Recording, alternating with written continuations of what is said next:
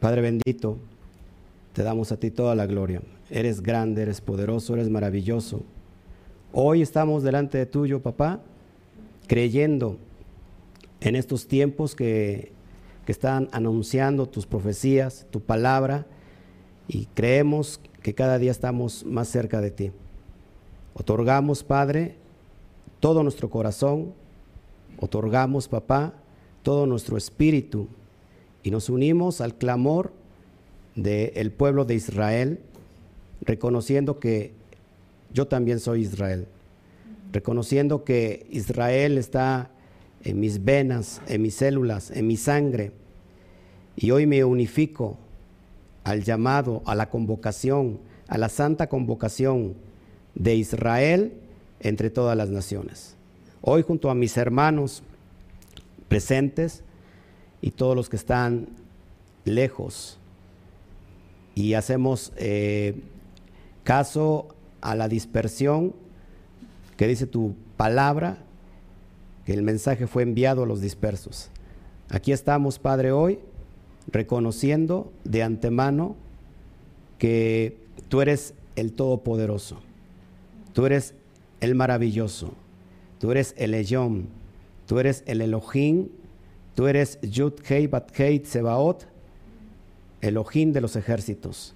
Y clamamos, así como clama mi alma hoy, y como clamaba Melech David, así como el, el siervo clama por las aguas corriente de aguas, así hoy nuestra alma está clamando a ti, papá. Te otorgamos toda nuestra vida. Acéptala, Padre, como un sacrificio, como un corbán. Acepto delante de ti, Padre. Hoy queremos, estamos disfrutando de tu presencia. No queremos desviarnos, papá. Queremos celebrar de acuerdo, papá, a lo que has dispuesto a nuestro corazón. Sabemos que mi hermano Judá tiene muchos métodos. Padre, nosotros estamos regresando y lo hacemos de la mejor manera posible que, está a nuestro alcance. Y lo que hacemos lo hacemos con mucho amor, con mucho temor, temor y con mucho temblor. Nos refugiamos, Padre, dentro del hueco de tu mano. Hoy rogamos, suplicamos, porque tu diestra esté, sobre nosotros. Tu jese, tu bondad esté sobre nosotros y sobre cada familia que está unida hoy a esta transmisión en vivo. Padre, nuestro más ardiente deseo y anhelo es estar contigo y que nuestros nombres estén no solamente inscritos, sino que sellados hoy en este gran día de Yom Kippur 2020 de nuestro calendario greco-romano. Sabemos que los tiempos están cerca, papá, y hoy declaramos junto, junto con todos mis hermanos, con fe, con amor, con ajabá, que pronto vas a mandar al Mashiach. Dos tiempos marcan la venida del Mashiach. Cuando la humanidad haya hecho tikkun, esté haciendo construcción de su vida, regeneración de su vida, o cuando la humanidad y la tierra esté en completo pecado. Padre, se está cumpliendo la segunda postura. La humanidad se ha desviado a diestra y a siniestra. Ha rechazado tus pactos. Te ha rechazado a ti como el único Elohim poderoso. Te ha rechazado como el Creador. Te ha rechazado como el Abba Padre Así que estos son los tiempos como en Sodoma y Gomorra, que tenía que venir destrucción. Y creo que estos son los tiempos, Padre, de esta generación. Pero antes vas, vamos a clamar a viva voz, porque la tierra gime a uno, esperando la manifestación de los hijos de Elohim, de los Benei Elohim. Y hoy estamos cumpliendo la profecía para que la tierra empiece a escuchar el gemir de los hijos. Y así como suena el chofar en Teruá y como va a sonar este último trompetazo, así todas las voces unidos, unidas en todo el mundo, en todas las naciones, vamos a clamar de viva voz para que se escuche un gran, un gran clamor, un gran grito en todo la tierra y que estos gritos provoquen mover el corazón tuyo, Padre, para que podamos nosotros esperar en ti, confiados, de frente a ti, papá, porque sabemos que este día es el cara a cara. No es con nuestra fuerza, sino es con, con tu amor, es con tu misericordia, con tu raje. Hoy nos unificamos todos en casa, nos unimos desde el más pequeño al más grande, para que tú repases, Padre, nuestros nombres y que como ovejas tuyas pasaremos una a una delante de ti, Padre, en ese gran trono, el gran trono de justicia, de amor, de Ahabá. Padre, te, estamos presentes hoy delante de ti como se presentaba el Cohen Hagadol. Y te pedimos perdón, papá. Y como el Cohen Hagadol pedía perdón por sí mismo y confesaba todos sus pecados y pedía por su familia, por sus hijos. Y después pedía por los demás Juanín, por los levitas. Y por último pedía en favor de todo Israel.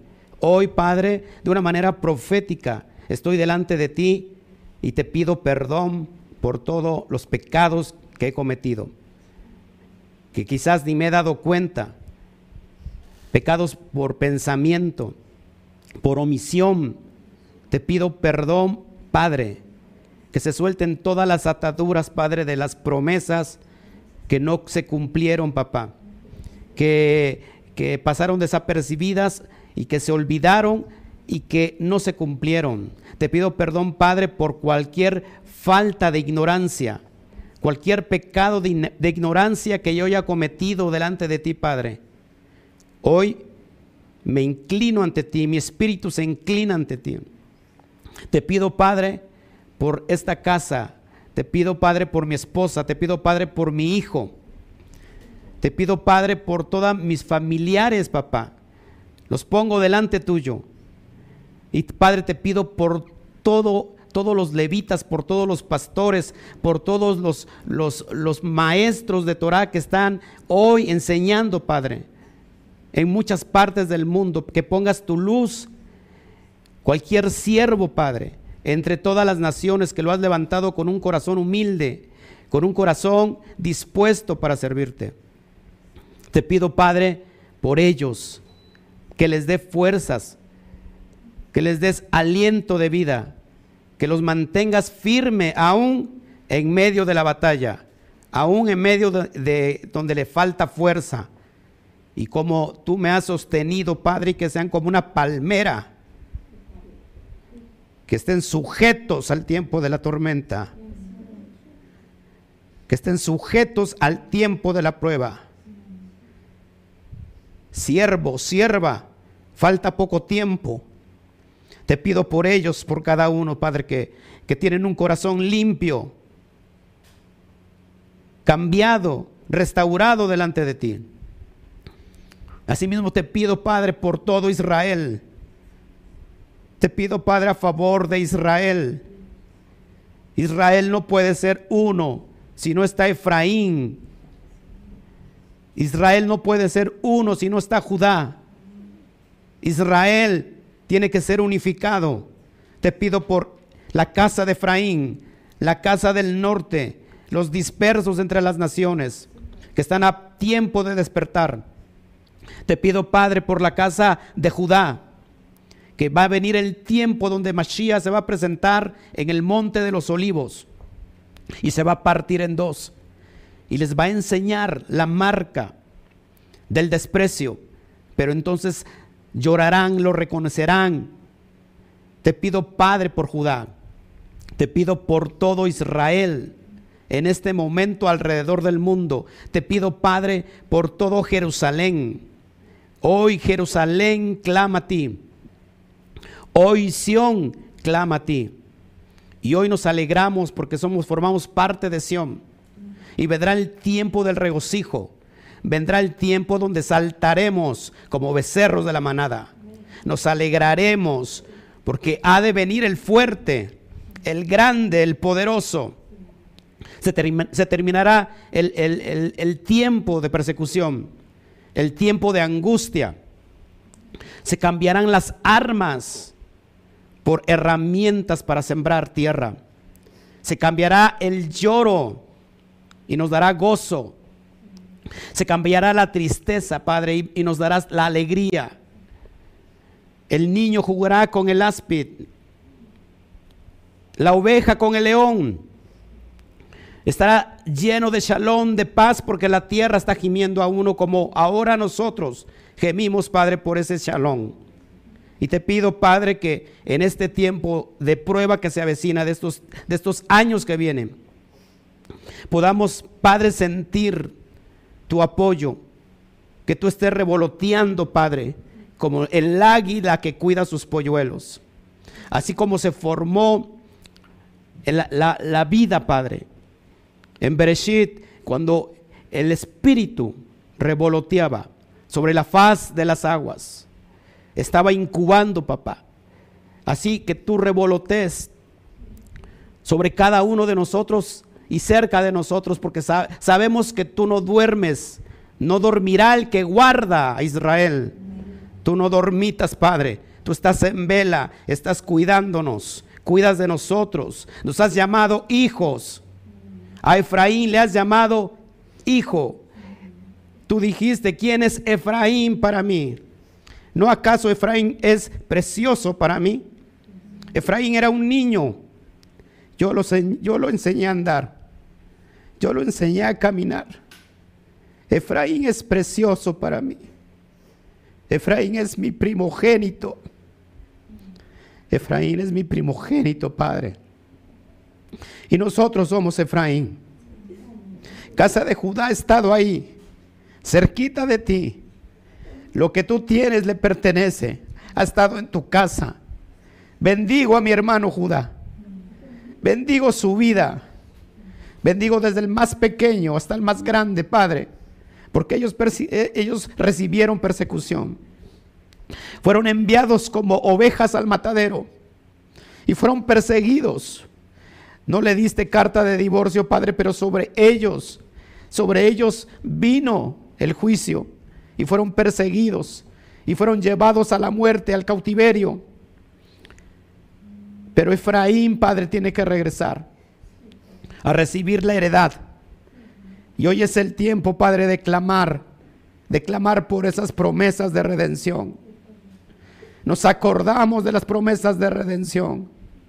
Nos acordamos de las promesas que vendrán en estos tiempos postreros. Nos acordamos, Padre, de las promesas de salvación y nos postramos delante de ti. No siendo quizás perfectos, Padre, pero sí te aseguro que somos también delante tuyo, papá. Clamamos, clamamos, Padre. Clamamos delante de ti, Padre. Que hoy te acuerdes de esas promesas. Que hoy perdones nuestros pecados, papá que hoy perdones, Padre, todo aquello que te ha, que te ha lastimado, que te ha hecho, que te ha hecho, Padre, entristecer. Hoy queremos rectificarnos delante de ti. Hoy queremos hacer un ticún poderoso para que podamos decir, Padre, he pecado contra ti He pecado contra el cielo y contra ti y no, me, y no merezco llamarme ni siquiera tu hijo. Sin embargo, tú me llamas por nombre. Y me amas y me abrazas. Y lloras conmigo. Y te alegras, Padre, de mi regreso. De un día a otro desperté en el redil donde pertenecía, en tu casa, en tus atrios en Jerusalén. Te doy gracias, papá, por lo que me está cobijando ahora. Te doy gracias por todas las familias, Padre, que están conectadas en este momento y que estás cobijándolos ahora. Hay un clamor, hay un temblor reverente delante de ti, papá. Y así como estamos hoy quebrantados, así están todas las familias, Padre, que están del otro lado de esta transmisión. No solamente hoy en este en vivo, Padre, sino en todo el mundo. En todas las naciones, Padre, está haciéndose presente el remanente. El remanente que está clamando por justicia. Te damos a ti toda la gloria. Te damos a ti toda la honra. Te damos a ti toda la alabanza. Eres grande, eres poderoso, maravilloso. Magnifique el nombre de Adonai, por favor. Magnifíquelo. Levante su voz. Adórelo. Adórelo. Exclames su Shem. Bendito seas, Padre. Alabado seas. Hakadosh Baruchu. Hakadosh Baruchu.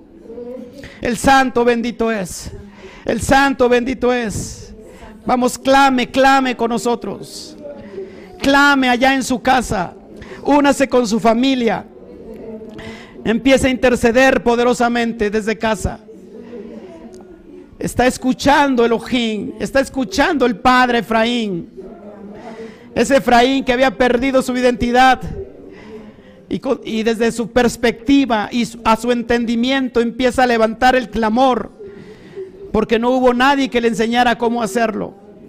Judá, su hermano, estaba muy lejos. No hubo nadie que le enseñara a hacerlo. Pero hay en tu infinita misericordia, tú has escuchado el clamor de Efraín. Tú has escuchado la, la voz de aquel quebrantado. Así que Padre, te damos a ti toda la gloria y edad nos esté abrazando hoy como abrazaste al Hijo pródigo. Y que, que retengas por un momento, Padre, tu brazo de justicia. Tu brazo de, que viene a hacer juicio como un martillo. Que viene a aplastar aquello y que viene a cortar aquello. Aquellas ramas que no se han sujetado al olivo natural. Te doy a ti toda la gloria, papá. Levantamos, papá, este tiempo de oración desde el atardecer de este día, Padre, del día pasado, levantamos este ayuno, papá, completamente entregados a ti. No queremos otra cosa más que agradarte, papá. Enséñanos, Padre, a agradarte. Enséñanos, Padre, a, dirigir, a dirigirnos hacia ti con todo respeto y temor y temblor. Te doy a ti toda la gloria, Padre, por todo lo que estás haciendo. Te doy a ti toda la alabanza por todo lo que estás haciendo. Te doy a ti, Padre, todo el cabot por los planes precisos, los planes preciosos que ya están de antemano diseñados para que se cumplan en tiempo y en forma. Padre, tú nunca llegas fuera de tiempo.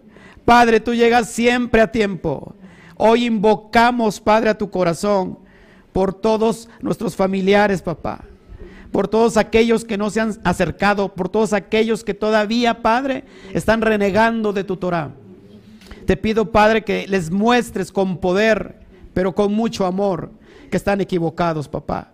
Te pido por los pastores del gremio de la cristiandad, de más de 40 mil denominaciones alrededor de todo el mundo, siguiendo, Padre, una teoría, una teología completamente leudada y pagana. Te pido que hables a sus corazones. Y que los llames por nombre, que les digas, Efraín, vuelve a casa, yo te estoy esperando. Y que ellos puedan escuchar la voz de su pastor, que puedan sentir el soplo que has estado soplando en esta última década, década muy fuerte, desde los cuatro puntos cardinales de la tierra, norte, sur, este y oeste. Está soplando a todas las naciones a ese valle de huesos secos que están siendo levantados durante todos estos años y se está escuchando un crujir de huesos, de ligamentos, de tendones, de músculos, de carne en este tiempo. Y se van a escuchar aún más, Padre, porque se va a levantar un gran ejército que ha creído en ti y se va a unificar con Judá para que seamos uno solo y tengamos un solo pastor, un solo rebaño y un solo pastor, Padre. Te damos a ti toda la gloria, Bacadosh, por esto que estás haciendo hoy. Te damos a ti, Padre, toda la honra por el favor inmerecido, por la gracia, papá, que de permitirme estar dirigiendo hoy este, este tiempo de enseñanza, de ministración a todas las naciones que nos puedan ver, papá. Recibe toda la gloria. Recibe toda la honra. Oramos todos unidos. El Esma Israel. Esma Israel. Adonai Eloheinu. Adonai Echad. Oye Israel. Adonai nuestro Elohim. Uno es. Uno es. Uno es. Esma Israel. Yud Hei Bat Hei Eloheinu. Yud Hei Bat Hei Echad. Oye Israel. Yud Hei Bat Hei es nuestro Elohim. Yud Hei Bat Hei es uno y único. Esma Israel. Eye Eloheinu. Eye Echad.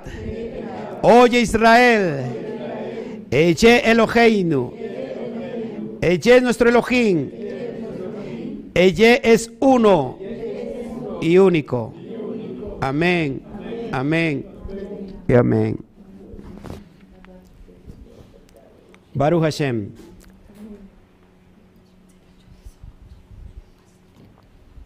Baruch Hashem. Bendito sea el Santo. Gloria al Todopoderoso por esto que está ocurriendo entre todas las naciones. Les saludamos. Ay, ay, ay. Tremendo el tiempo de, de gracia que está sobre nosotros. Saludamos ahora sí a todas las naciones. Gracias a todos en, en realidad por su, por su esfuerzo. Gracias por, por estar presentes hoy en este tiempo donde nos vamos a gozar juntos con la enseñanza. Así que gracias a todos ustedes. Gracias a todos los talmidín. Gracias a todos. El, el día de hoy estaremos en un servicio largo hasta que el tiempo del, ocaso estaremos dando mucha instrucción. El propósito de hoy es al último decir Hatima Tobá, que significa literalmente buena firma, pero en realidad es una alusión a que nuestros nombres sean sellados. Y hoy te lo voy a explicar por qué nuestros nombres sellados y qué diferencia hay entre los nombres que son sellados y los nombres que son inscritos. Así que gracias a todos, gracias amados hermanos, les saludo a la distancia. Saludamos a todos los Talmidín, Luis Pérez, Reina Contreras, Estefanía Medina, Zulma, Lucero, Javier Muñoz desde Venezuela, Josefina Rojas, Yamel Pizzi, Rose, Estados Unidos, Nelly Telles, Colombia, Consuelo González, New Jersey, eh, gracias desde Argentina, no, bueno, no tengo el nombre bien ahí, Connie Montañez, Alberto Sánchez, Mari Montañez, María, eh, desde Alemania, Rose, bueno, ya lo dije, eh, Cira Zamudio, María Vargas, Patricia Paz desde Colombia, Alejandra Marcalupo, Estados Unidos, Ivonne Espinial, Estados Unidos, ¿qué más? Anel Jiménez, mi amadita hermana eh, de la sangre, Iván Molina, Jafet Scott, Scott desde Nicaragua, eh, ¿quién más? Eh, Neddy Cervantes, de aquí de Orizaba, Angélica Berrones, eh, Ecuador, si no mal recuerdo, Erika Mesa, gracias por estar con nosotros en este Mishkan que estamos levantando, Tibisay, Colombia, gracias a todos ustedes, desde Guatemala, desde Guatemala, Erika, Erika Mesa. Este lado tenemos Pablo Andrade, Baja California, Nacho Herbel, aquí en la región, Carlos Garduño, está viendo desde la Ciudad de México, Dayan Carmona, eh, se me olvidó del estado, eh, Michoacán, si no mal recuerdo, Raúl Cajas desde Argentina, Luis Antoni Cabezas desde eh, Costa Rica, Alberto Ramos, la región, Adela, Adela Cisneros, Galván, desde donde nos ves, Jessica Rendón, Chabat Chalón, Isada Argueta es un chabat grande hoy. Virginia Romero, desde Argentina, Córdoba. Nelly Telles, también de Colombia. Luis Cabezas, Costa Rica. Molina Iván, abrazos hasta allá. Armando, toda la familia de Armando. Nos, están unidos con nosotros. Gladys Murillo, bendito sea el Eterno. Katy, familiar Katy. Julieta Aguilar, bendito sea el Eterno desde Costa Rica igual. Fiser Yang, eh, desde Huistla, Chiapas. Abrazos hasta Chiapas. Eh, Carlita Chapiama, desde Santiago de Chile. Eh, María Isabel Narváez Perdomo, saludos hasta allá, se siguen conectando más. Ramón Hernández desde Ecuador, Andrés Casallas, Colombia, Bertita Palafox desde Orizaba, Cristobalina Díaz desde Bogotá, pues todas las naciones cumpliéndose hoy la profecía de Ezequiel capítulo 37 y les damos la bienvenida ahora sí, si podemos saludar a la cámara con gusto. Y la verdad es que no me gusta estar este, saliendo todo compugido, pero a veces no se puede no se puede contener. Saluden, acérmense a la cara, saluden, allá este, gloria al Eterno. Bueno, aquí estamos acompañados con todos nuestros hermanos. Está todo bien, el audio se escucha bien. A ver si me lo pueden checar, por favor. El audio se escucha bien. Voy a, aquí a, de todos modos a, a ecualizarlo. ¿Sí se escucha bien? ¿Rocío? Sí. Ok. Si lo escucha muy lejos, es, que a lo mejor están muy lejos, están a distancia. Pero está bien, ¿no? ¿Se escucha bien? Sí. ¿O no? Pues no, es que no les escucho. ¿Sí? ¿Escucha bien? Sí. Bueno. Ok. Pues hoy tenemos un día fabuloso, tremendo, de mucha instrucción, así que te voy a pedir que que tomes tu lugar, los que están allá del otro lado extiendan su bendita Torah, porque es el tiempo de la instrucción y durante todo este transcurso voy a dar cierto conocimiento eh, como para educarnos de cómo eh, lo hace nuestro hermano Judá. Es una forma de educación. Decía un pastor que conocemos, me decía yo le enseño a, a la Keilah los aspectos judíos, no tanto para que lo, llevemos, sino para que ellos sepan, porque qué tal que un día les invita un judío a celebrar una fiesta y al menos ustedes ya van eh, preparados, ya conocen. Entonces es para eso el motivo. Como hace un rato decía yo en, la mañana, pues nosotros no fuimos enseñados, no nos enseñó nadie. Este, y, y crecimos sin Elohim, sin una identidad correcta, porque sí teníamos identidad, una, teníamos una identidad incorrecta, y, nos fuimos dando cuenta, y estamos de regreso, y es el eterno que nos regresa a la eternidad, perdón, la identidad. Y es cuando llegamos a sus brazos que primero nos cambia la ropa, nos cambia el formato de vestir. Este, y después con eso nos regresa nuestra identidad y entonces hay muchas cosas que, que no se sabe a ciencia cierta cómo han de ser y están en stand-by, así se le conoce en el judaísmo, en un tiempo de espera. ¿Hasta cuándo?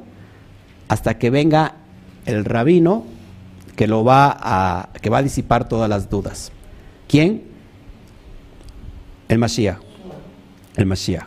¿Sí? Entonces es bien importante que, que cuando Él venga, pues se van a disipar muchas cosas, pero mientras es necesario que nosotros vayamos entendiendo. ¿Ok? ¿Todos listos aquí? ¿Todos listos allá del otro lado de la pantalla?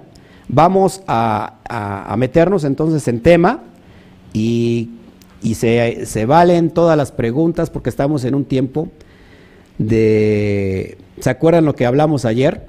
¿Qué es, qué es el ayuno? ¿Se acuerdan qué es el ayuno? ¿Qué es? Aflijar, afligir el apetito. Afligir el apetito. Estamos hoy afligiendo el apetito. Estamos, estamos humillando al, al nivel de alma más baja. El nivel de alma más baja que tiene el hombre es el nefesh. Se conoce como el alma animal. Y esa alma animal donde están los instintos, quiere comer, se quiere desprender de lo, de lo santo, quiere hacer de las suyas. Y estamos en ese nivel y estamos hoy, lógico, eh, haciéndolo sufrir. Entonces, pero no significa que no sea un tiempo de instrucción.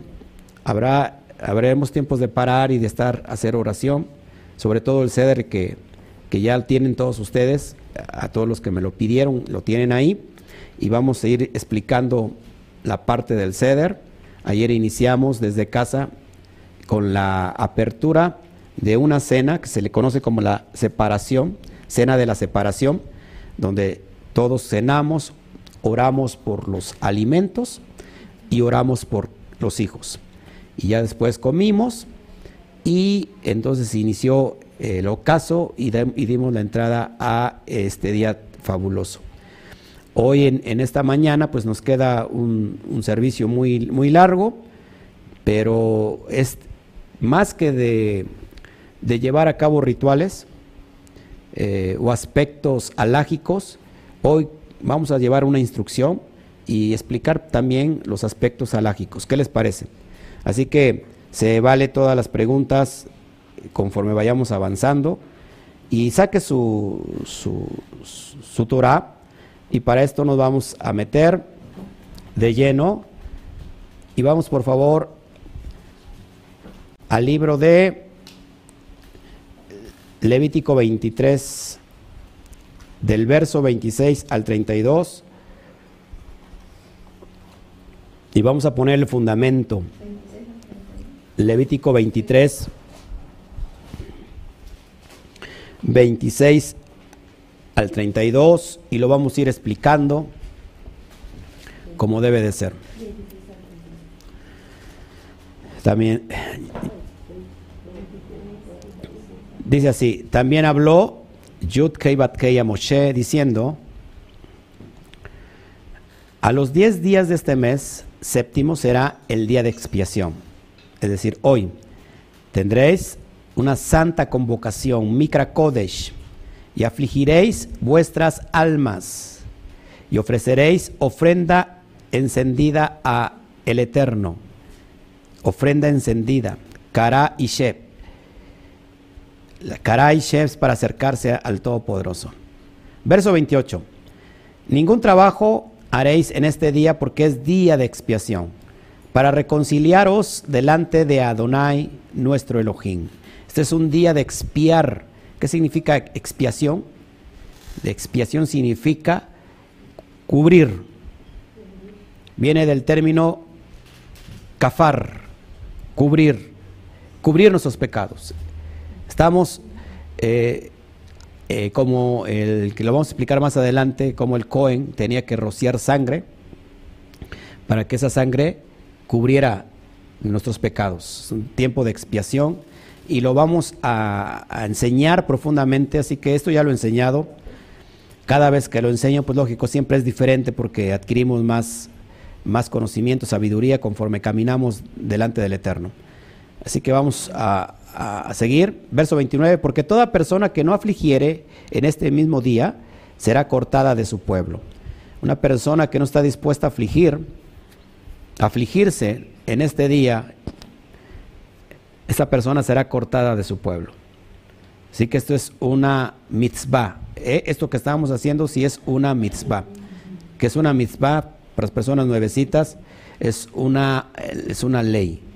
Y recuerden que dentro de las leyes, de las 613 mitzvot que hay, de todas esas, se dividen eh, en, tipos de, de leyes, de mandamientos. A ver si se acuerdan. ¿Cuáles son los mandamientos que no tienen lógica y se tienen que obedecer. Solamente, no tienen lógica. ¿Eh? Los mandamientos Juquín.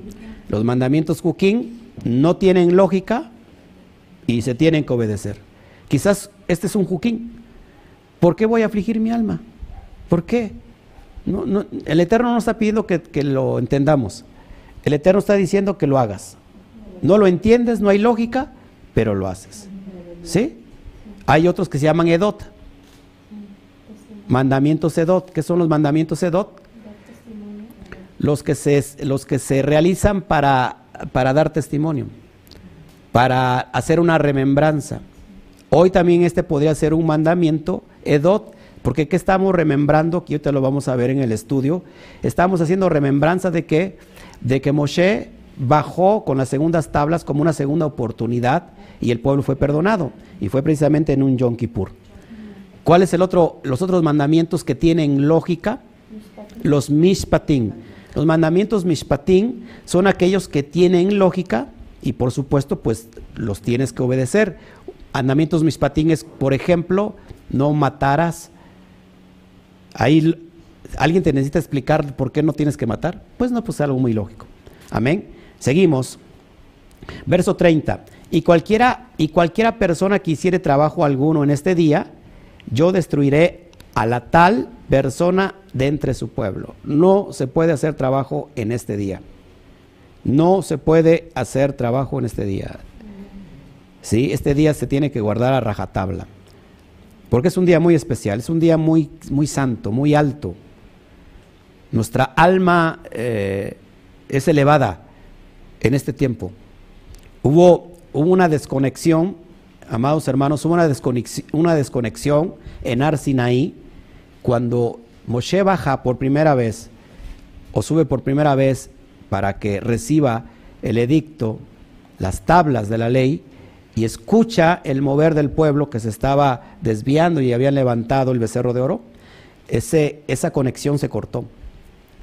Esa alma, acuérdate cómo salió el alma de Israel del el exilio de Mizraim. ¿Cómo salió el alma de Egipto, de los israelitas? Salió en un estado que, ¿se acuerdan? En un estado de tumá. Tumá significa eh, un estado de, de suciedad espiritual, contaminación espiritual, un alma oscura, sucia. Y los días, por eso es importante saber lo que estábamos haciendo. Porque muchas veces hacemos y no lo sabemos. ¿Por qué lo hacemos? Y eso está peligroso porque simplemente estás eh, replicando a alguien que lo está haciendo y, y, tú lo haces porque te gusta, porque es una moda o porque es una costumbre. Es bien importante entender que el pueblo salió en un estado de tumá y se le dieron 50 días a llegar a Ar Sinaí, a la montaña de Sinaí, para que estuvieran en un estado de nivel elevado espiritual. El alma se había ya limpiado y entonces se convirtió de Tuma a Tajara. Tajara significa eh, limpieza espiritual, purificación del espíritu.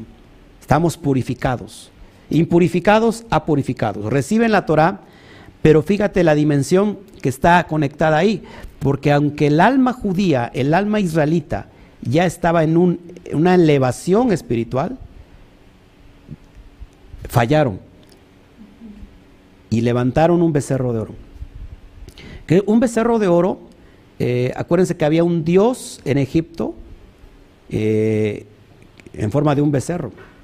Por eso el, el, corderito que fue, que fue inmolado en Pesach es una alusión también a que ese dios no, no sirve para nada. Ese dios que tenían ellos adorándole. Tenía muchos dioses. Ahora, ¿Qué pasa entonces? Eso, eso sucedió cuando? Cuando los 50 días, ¿qué fiesta, qué muet eh, pasó? ¿Se acuerdan? En un Shavuot, en un Pentecostés como se le ha conocido. Desde ahí, el pueblo quedó desconectado del Todopoderoso, a tal grado que el Padre los quería matar. Quería destruir a todo el pueblo. Y le dijo, ¿sabes qué, Moshe? Voy a levantar contigo al Israel que yo quiero, que yo necesito. Y Moshe dijo, no hagas eso, Padre. Ráeme a mí de, tu libro. Quítame a mí si quieres, pero no destruyas a Israel. Y entra en misericordia en Gesed, y acuérdate. Y después, la segunda oportunidad, donde se escriben de nuevo es, esas leyes en esas tablas, es cuando baja en un Yom Kippur. Así que Yom Kippur nos conecta hace una conexión directa a Hashem. Es un estado de elevación como no tienes idea. De todos los días Ojo, de todos los días, este es el día clave para entender que hay una conexión de elevación espiritual, un, nivel mayor de conciencia. Es que cuando tu ruach o el neshama se desprende de lo físico, de lo material y puede entender cuál es su constitución delante de Hashem. Por esto es un día especial. Es un día que no es como cualquier día, donde se da la oportunidad de una conexión directa con Hashem, donde se da la oportunidad, ojo, del cara a cara, de vernos cara a cara con Hashem.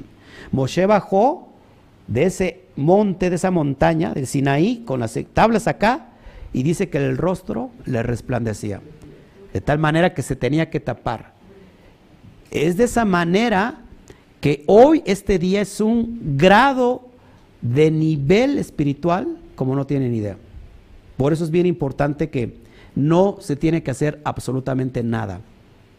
Ayer terminando la transmisión entró un, comentario, ya había terminado, donde alguien me llamaba, fíjate, estamos en Yom Kippur, y alguien me llamaba vago, porque estaba yo leyendo solamente el, el texto, y decía, nosotros queremos explicación del texto, no seas vago cuando la enseñanza es precisamente lo que estamos haciendo. Nosotros tenemos que leer el texto, lógico.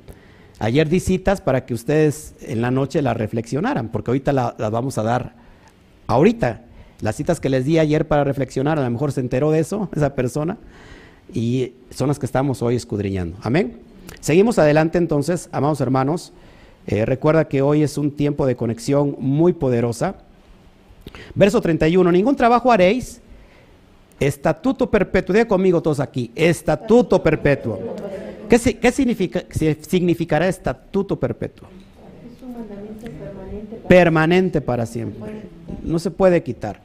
Dice, es por vuestros, vuestras generaciones.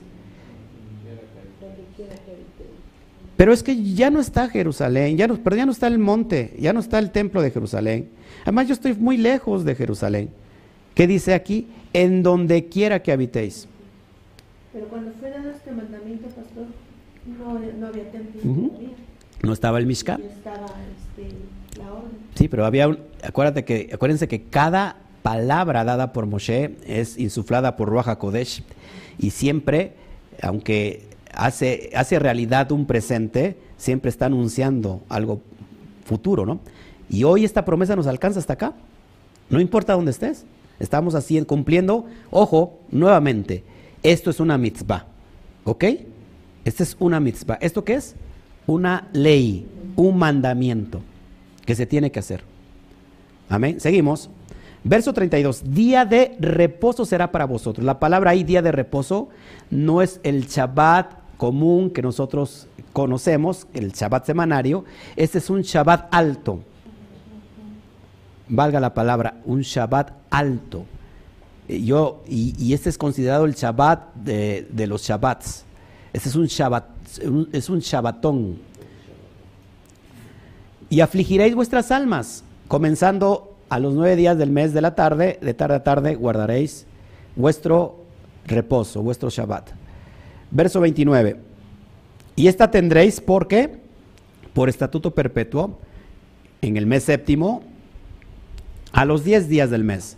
Afligiréis vuestras almas, si puedes subrayar 10, porque se está repitiendo 10, 10, 10, y es muy importante porque aquí hay una sombra profética poderosa, es, es una alusión mesiánica el 10, afligiréis vuestras almas y ninguna obra haréis. Fíjate cómo lo remarca una y otra vez. Ni el natural, es decir, ni el israelita, ni el que se considera Israel, ni quién, ni el extranjero que mora entre vosotros. Sigo adelante. Verso 30. Porque en este día se hará expiación por vosotros. ¿Estás escuchando? En este día, en este día se hará perdón Habrá perdón para nosotros, habrá una expiación a favor de nosotros.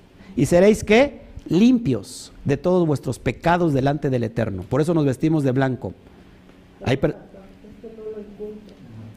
¿Cuál?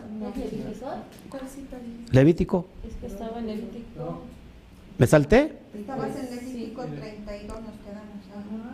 En el, en el verso 32. Ah, entonces estamos en Levítico 19, perdón. Ahora, Levítico 19, es que estoy tan emocionado. Levítico 16, perdón. Verso 29 al 31, perdón. Qué bueno que me... Me perdí. 16 del 20. Levítico 16, verso 29 al 31, perdóneme la vida. Acuerde que estamos en el día del perdón y usted tiene que perdonar. Porque si usted no perdona, tampoco el Padre nos perdonará.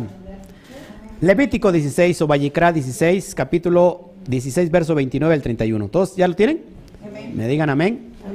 Y en esto tendréis, ojo, por estatuto perpetuo, en el mes séptimo, una vez más, séptimo, a los 10 días, subraye los, el día 10 porque el, el 10 porque tiene que ver con algo profético, una alusión mesiánica. Afligiréis vuestras almas y ninguna obra haréis, ninguna obra haréis. Ni el natural, ahora sí, es decir, ni el israelita, ni el extranjero que more entre vosotros. ¿Sí? ¿Todos aquí? Verso 30. Porque en este día, nuevamente, se hará expiación por vosotros. Es decir, es a favor de nosotros. Y seréis limpios de todos vuestros pecados delante de Adonai. Seremos limpios de vuestros pecados delante de Adonai. Verso 31. Día de reposo será o es para vosotros y afligiréis vuestras almas. Es un estatuto ¿qué? Perpetuo, perpetuo, para siempre, para siempre. Así que si un pastor te dice, no guardes eso porque eso ya pasó, eso no es de nosotros, es de los judíos. Esto no es de los judíos, es, es para Israel. Es del Eterno y es para Israel. Amén. Y esto no ha pasado. Vamos a ver entonces la palabra Kippur. ¿De dónde, de dónde o qué significa la palabra Kippur? Porque esta fiesta se le conoce como Yom HaKippurim, en plural, el día de las, de las expiaciones. O Yom Kippur, el día de expiación. Eh, Kippur viene del hebreo, del Strong 3725 y se traduce como expiación. Pero para entender a fondo la naturaleza, la etimología de la palabra expiación, bueno, vamos a- a estudiar su raíz de expiación o de Kippur.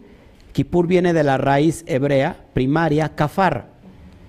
Y kafar, que ya se los dije hace un ratito, kafar tiene mucho que ver con, o tiene que ver con cubrir, con purgar, con hacer expiación, hacer reconciliación, redimir, condonar.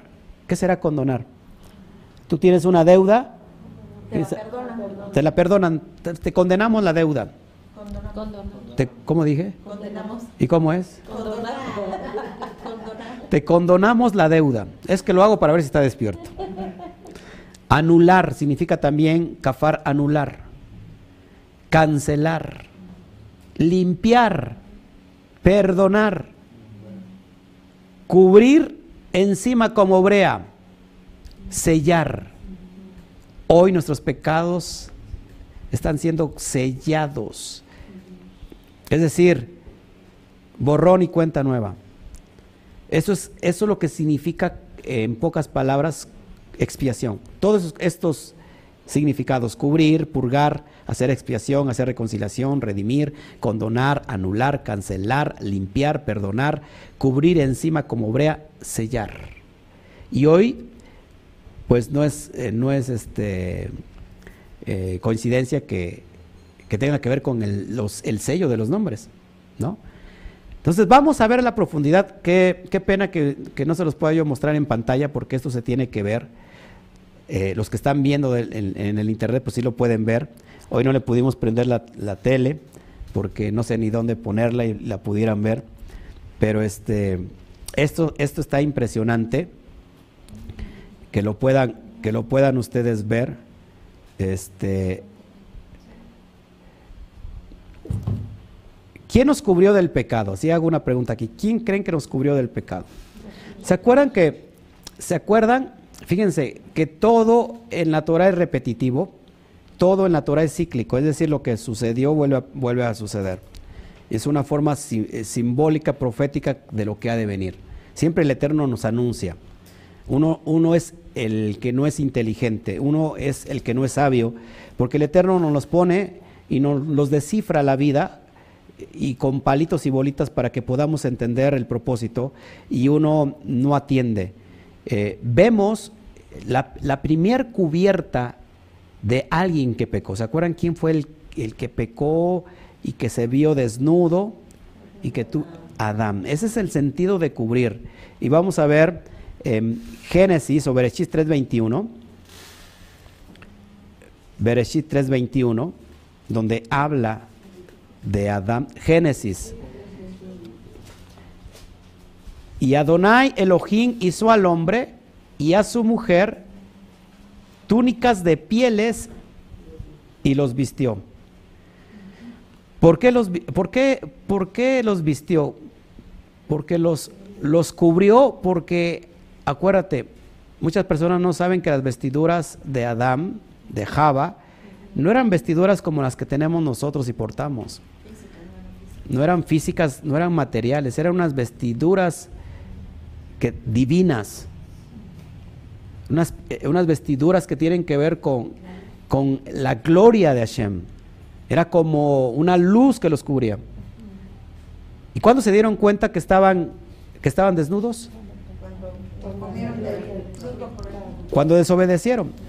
Cuando de, de acuerdo al Selen Elohim, que es el Selen Elohim, la capacidad de poder decidir o elegir, y acuérdate que todos tenemos y formamos, estamos hechos de Selen Elohim, a imagen y sustancia de Elohim, que no es otra cosa que libre albedrío. ¿Y qué hizo con su Selen Elohim Adán? Quiso ser igual a Elohim. Y ese es un principio de rebeldía que lo vemos con el Satán. Todos aquí. Y cuando él desobedeció, toda esa gloria se fue de ellos. Y se dieron cuenta que estaban desnudos.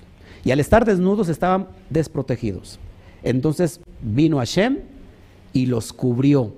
Ya no con su luz, porque como, pecaron, fueron destituidos de la gloria de Hashem, dice Pablo. Y ahora están cubiertos ahora con pieles de animalitos. Esto aquí es algo profético y muy poderoso y muy mesiánico, porque estaba anunciando el Padre, el Todopoderoso, que el hombre en los tiempos postreros para la redención iban a ser cubiertos a través simbólicamente de un animalito, en este caso el cordero. Todos aquí. Número uno, se usó para la- sacarlos de Egipto y número dos, se usó como referencia en el Mashiach para salvar a, a todo Israel, a Efraín en especial.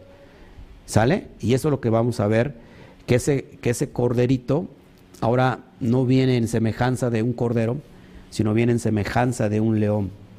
¿Sí? Seguimos adelante. Hay mucha profundidad en esto y espero que me, que me lo entiendas. Si nosotros vemos ahí en pantalla, vemos, vamos a Shemot o Éxodo, capítulo, capítulo 12, del verso 21 al 23, para que puedas entender esto que está impresionante, no porque lo esté dando yo, sino porque creo que a mí me ha impactado y que a mí lo que me impacta, me apasiona y es lo que yo quiero entregar a cada uno de ustedes. Si me lo permiten, claro está, y si su amabilidad se lo permite, Éxodo 12, del 21 al 23. Vamos a leer esto. Dice así, cuando lo tengas me dicen amén. verso 21 al 23. Y Moshe convocó a todos los ancianos de Israel y les dijo, sacad y tomaos corderos por vuestras familias y sacrificad el pesaj y tomad un manojo de hisopo y mojadlo en la sangre que está en el hebrillo y untad el dintel con los dos postes con la sangre que está en el hebrillo y ninguno de vosotros salga de las puertas de su casa hasta la mañana. Porque el Eterno pasará hiriendo a los egipcios y cuando vea la sangre en el dintel y en los dos postes pasará Yud Hei aquella puerta y no dejará entrar al heridor en vuestras casas para herir. Ahí vemos una alusión directa que a través de la muerte de los primogénitos, cuando venía el malaj de juicio, que haría morir a todo primogénito, a todo primer nacido, eh, tanto de, los hombres como de los animales, eh, la señal que iba a cubrir y proteger en esa noche era qué? La sangre de ese cordero que se iba a untar en donde? En los dinteles de esa casa. Todos aquí. Ahora, es bien importante porque aquí está anunciando algo profético, muy profético, muy poderoso, como ves en pantalla, el Mashiach siendo clavado en esa taf, en ese madero, y esa sangre, esa sangre que, que no solamente fue derramada en el madero, sino que esa sangre se empezó a derramar dentro de, de Jerusalén, porque en Jerusalén fue azotado, en Jerusalén fue, fue eh, ¿cómo se llama? Sí, humillado, azotado, escupido, y, ahí empezó eh, la sangre. Y acuérdate que, lo enseñé el, viernes pasado, cómo eh, la grosura y las carnes tenían que sacarse fuera del campamento. No porque sea, eran, eran este, algo malo, sino que dice la, claro Levítico que era cosa santísima. La sangre fue derramada dentro de Jerusalén, pero en ese madero, esa sangre fue cuando le atravesaron la lanza y salió sangre. Sangre recuerda que es tiene que ver con el sellar la, eh, como, con la expiación, el sellar el sellar de nuestros pecados y tiene que ver el agua tiene que ver con la Torah. Este, una cosa lleva a la otra. Y en esa en esa en ese madero cuando los egipcios, perdón, cuando los eh, israelitas estaban marcando los dinteles, prácticamente se estaba anunciando que ese cordero, esa, ese cordero es el Mashiach, que iba a estar su sangre impregnada en esos, en, esos, en esos maderos. Por eso es bien importante que entendamos esta alusión profética. Amén. Bueno. Otros nombres para Yom Kippur, porque solamente a, Yom Kippur no se le conoce como Yom Kippur. Tiene muchos nombres y lo vamos a ir este, comprendiendo. Cuando veo los ojos de Chío más grandes de lo normal me preocupan porque entonces es algo que o, no está entendiendo o, algo está saliendo mal y me está avisando con los ojos. ¿Todo va bien? ¿Sí? Ok.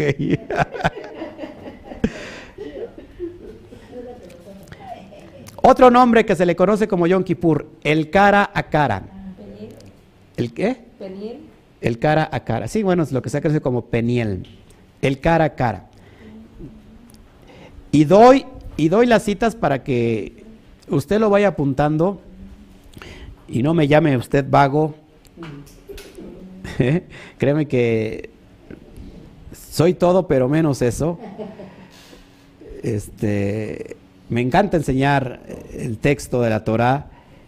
Y, bueno, el cara a cara lo encontramos en Éxodo o en Shemot 19.1. Ahí te lo dice claro. En el verso también 16. Repito, Éxodo 19. Las personas que lo están viendo en, el internet, ¿y para qué lo repites si lo estamos viendo en pantalla? Lo repito por las personas que están aquí que no, no, tienen monitor y no están viendo. Éxodo 19.1, verso 16 igual, el verso 20. Éxodo 24, 18.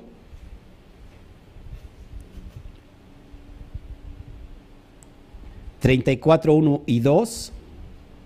34, 1 y 2.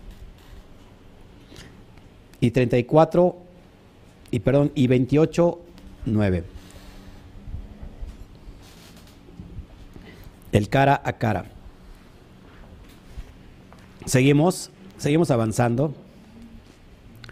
También se le conoce como el día del ayuno. El día del ayuno. Ayer lo estudiamos, ¿verdad? Profundamente. ¿Sí o no? El día del ayuno. Y eso lo vemos en, en Hechos 27, 9. O aquí hago un paréntesis porque, amados hermanos, bueno, busque la cita, Hechos 27, 9. Yo lo traigo aquí en pantalla, de todos modos se lo voy a enseñar. Pero hago un paréntesis. Eh, y me voy a dirigir a todas las personas que de alguna manera están criticando eh, este movimiento que no es una moda, no es un invento, no es eh, una religión, este es un mandato divino. Y cuando dice alguien, yo, ¿por qué tengo que, que celebrar Kippur? Esto es para los judíos que, para los tontos judíos que no han entendido nada. Que no que sí, así dicen, ¿no? O así decíamos. Esos judíos tontos que mataron al Mesías. Por eso tienen que pedir perdón porque mataron a Jesús.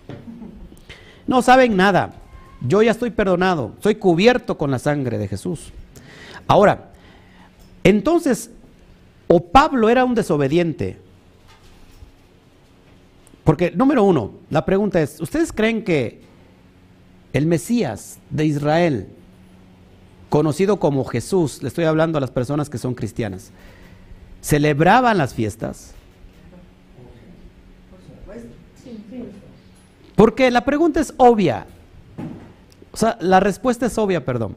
Pues porque era un judío, criado en una familia judía, de madre judía, de padre judío de abuelos judíos. Y muchos no saben que su, el abuelo del Mesías era Cohen en el templo. Joaquín era abuelo de Mesías. Fue circuncidado al octavo día como manda la Torá. Circuncidáis el propucio de todo varón al octavo día. Fue instruido en la Torá. Muchos no saben, ojo aquí, y esto es bien importante, Muchos no saben que él tuvo que, haber sido un parush. ¿Qué es, qué es parush? Un fariseo. Parush significa apartado. Fariseo no es un mal término, fariseo es el término que sin conciencia y sin conocimiento se le ha dado a las personas que son qué? Hipócritas. Ah, ese es un fariseo. ¿Por qué? Porque es hipócrita. Fariseo viene de la palabra hebrea parush, que significa apartado, separado. Casi el mismo, el, mismo término para kadosh, apartado. ¿Por qué digo esto? Y al rato te vas a sorprender, te lo adelanto, porque en el, en el tiempo del segundo templo del judaísmo, en el tiempo del Mesías, el que ministraba el Cohen Gadol no podía ser saduceo, sino tenía que ser fariseo. ¿Por qué? ¿Alguien sabe por qué? ¿Cuál es la, cuál es la eh, creencia de un saduceo? No creen en la resurrección de los muertos. Cuando alguien dice, ¿cómo te atreves a decir que el Mesías era fariseo? Te lo digo así porque todo lo que está en la Torah, todo tiene que ver con algo profético. Entonces, cuando alguien dice, yo no tengo que celebrar nada, te, te, lo, repito, el Mesías celebraba todas las fiestas.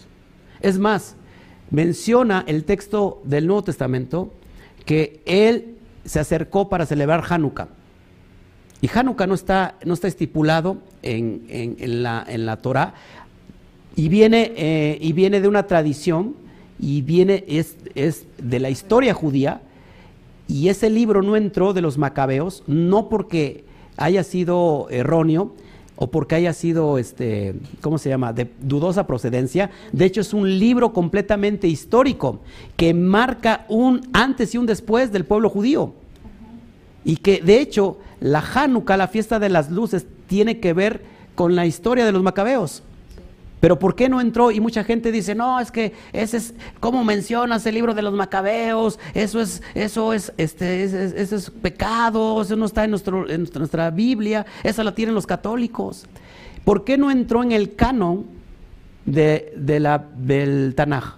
¿Por qué eh, el pueblo judío no introdujo el libro de los macabeos? Porque decían que eran unos falsos judíos, porque no eran este, fariseos.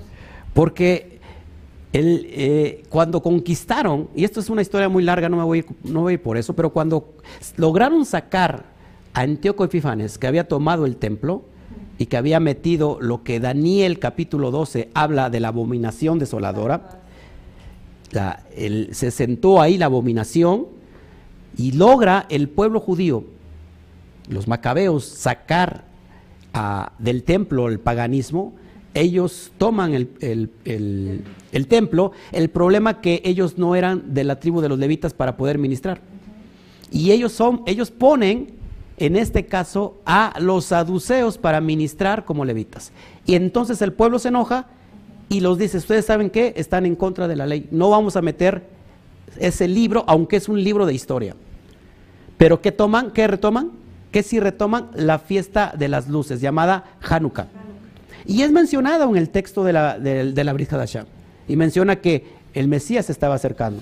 O sea que solamente, no solamente el Mesías guardaba todas las misbot, guardaba todas las muadín, todas las fiestas, sino que también estaba muy cerca de las costumbres de aquellos días.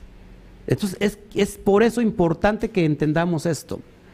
Y si alguien dice, pastor, es que eso yo no lo puedo celebrar porque el Mesías ya lo abrogó, ya yo lo he dicho antes. Y yo, yo quiero, te voy a ayudar a cómo contestar a una persona cuando te dice, por favor, a ver, dime, ¿por qué tengo que celebrar si yo ya fui perdonado? Es lo, es lo primero que te dicen. La pregunta que tú tendrías que hacerle, porque acuérdate que un judío nunca contesta con una respuesta, sino contesta con otra pregunta. Tienes que decirle, ¿y de qué fuiste perdonado? Entonces la persona te va a decir, pues de todos mis pecados. Pero ¿de qué fuiste perdonado? Del mal que había yo hecho. ¿Y qué es el pecado? Pues cómo me portaba mal. Y el pecado no es otra cosa sino transgresión a la ley. Primera de Juan 3.4. Y cuando la persona entiende que el pecado es transgredir la ley, lo que esa persona ha dicho que ya pasó de moda, entonces sabe que tiene que pedir perdón. Ahora, ¿por qué celebramos Yom Kippur, porque ya lo he enseñado mucho, y porque es una mitzvah. Y porque el Mesías jamás vino a echar abajo una mitzvah. Mateo 5:17 dice que él no vino a abrogar la ley, ni los profetas, sino que la vino a dar cumplimiento, a enseñar cómo se debe de cumplir. Eso es lo que significa. Y no va a pasar la ley, ni una yud, ni una tilde pasará de la ley. Ahora, viendo lo que vamos a ver, o Pablo era un rebelde que no creyó en la expiación del Mashiach o, o cabe la posibilidad que todo el cristianismo está equivocado. Porque Pablo estaba celebrando Yom Kippur. Y Pablo, Pablo menciona el día del ayuno y, y, tú dices, pero ahí dice el día del ayuno. Te enseñé el estudio de ayer que ayuno es en referencia exclusivamente a aflicción y es en exclusividad a Yom Kippur. Si me puedes leer, por favor, alguien aquí, Hechos 27, 9 en la Reina Valera, por favor, se lo voy a agradecer.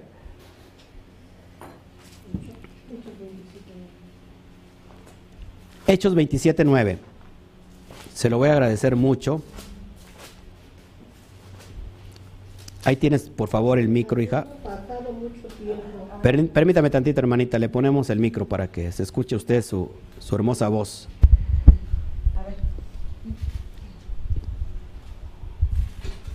habiendo pasado mucho tiempo y siendo ya peligrosa la navegación por haber pasado ya el ayuno, Pablo les amonestaba.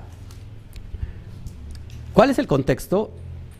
Pablo estaba amonestando al pueblo, a la comunidad que estaba en Hechos, sobre todo lo que es todo el Asia Menor, sobre la cuestión de hacer y realizar bien el Yom Kippur. Fíjate lo que dice, por ejemplo, traigo la versión Kadosh, eh, no sé cómo dice tu versión, ahorita me la lees también. Mira, vamos a ver, vamos a ver la, la, la versión Kadosh y fíjate cómo dice, puesto que habíamos perdido mucho tiempo y, y continuar la travesía era muy peligroso y porque ya había pasado el ayuno de Yom Kippur, Shaul les aconsejó. Pero es que esa Biblia no es válida, es válida la Reina Valera nada más. O sea, lo diría cualquier cristiano. Pero te estoy poniendo el fundamento y el contexto, que es la cuestión de ayuno. Todos en el primer siglo sabían que ayuno era en referencia al Kippur. Ahora, ¿existían otros ayunos? Claro que sí. Claro que sí. De hecho, se estilaba ayunar a, a lo mejor un día a la semana dos días a la semana. Pero este en especial, si tú ves el contexto desde el verso 1 y miras todo el contexto, te darás cuenta que entonces está hablando sobre Yom Kippur. ¿Cómo dice tu Torah? ¿Tu versión? A ver. ¿Qué versión eh, me vas a leer? La palabra de Hashem. La palabra de Hashem, ¿cómo dice? Y habiendo pasado mucho tiempo y siendo ya peligrosa la navegación por haber pasado ya el Yom Kippur, Shaul les amonestaba. Ok, exactamente lo mismo. Entonces, todos hasta aquí vamos bien. O entonces Shaul estaba loco, estaba en contra del propio Mesías, o, one- o las personas que están del otro lado en la cristiandad, que son muy honestos, ¿verdad? Hermana, ¿son honestos o no? Pero como ayer, están honestamente equivocados. Creo, sin faltar al respecto, porque la, la palabra ignorante no es un, un insulto. La palabra ignorante es algo, es, yo soy ignorante de muchas cosas. O sea, yo no, yo no conozco de medicina. Si un médico me dice, tú eres un ignorante, ¿me voy a ofender?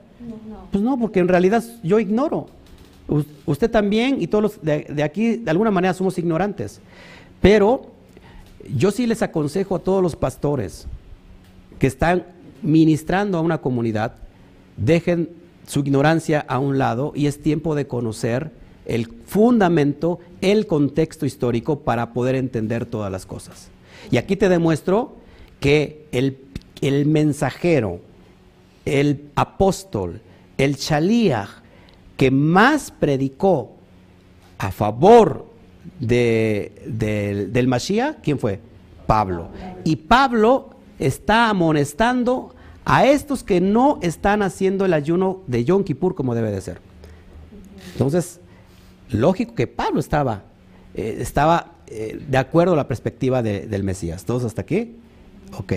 Seguimos avanzando para que podamos seguir entendiendo todo esto que es impresionante. También otro, otro nombre, se le conoce a Yom Kippur como el día del juicio. El día del juicio. ¿Se acuerdan que eh, qué, brazo tiene que ver con el juicio? Ya lo he enseñado. El brazo izquierdo. Que el brazo izquierdo no nos toque. El brazo izquierdo le va a tocar a los cabritos, a los chivos, a la, ¿cómo se llama? A lo que crece junto con el trigo, la cizaña. Vamos a ver Mateo 25, 31. ¿Sí estamos aprendiendo ahí todos allá? ¿Que estamos? ¿Sí? Mateo 25, 31.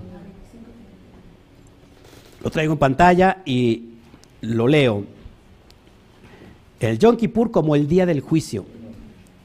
Así que, amados hermanos que me están viendo allá, espero no se me estén durmiendo.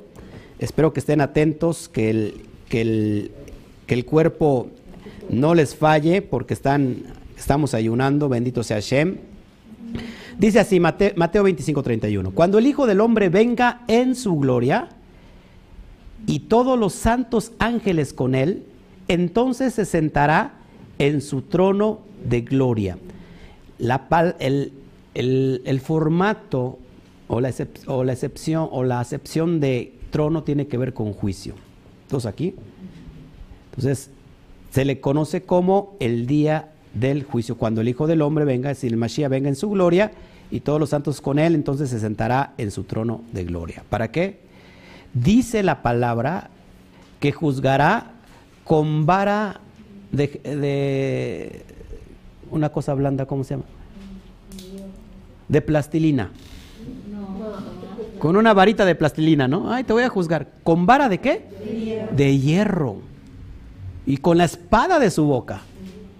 Una espada de doble filo. Que corta. Una espada de doble filo. La espada tiene que ver con la letra, ¿se acuerdan?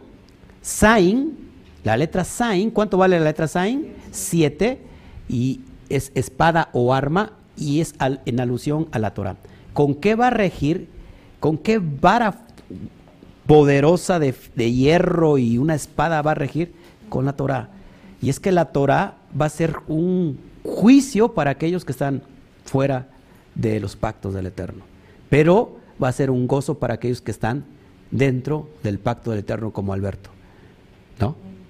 Amén, gloria. Hasta su esposa lo dudó de decir amén, imagínate.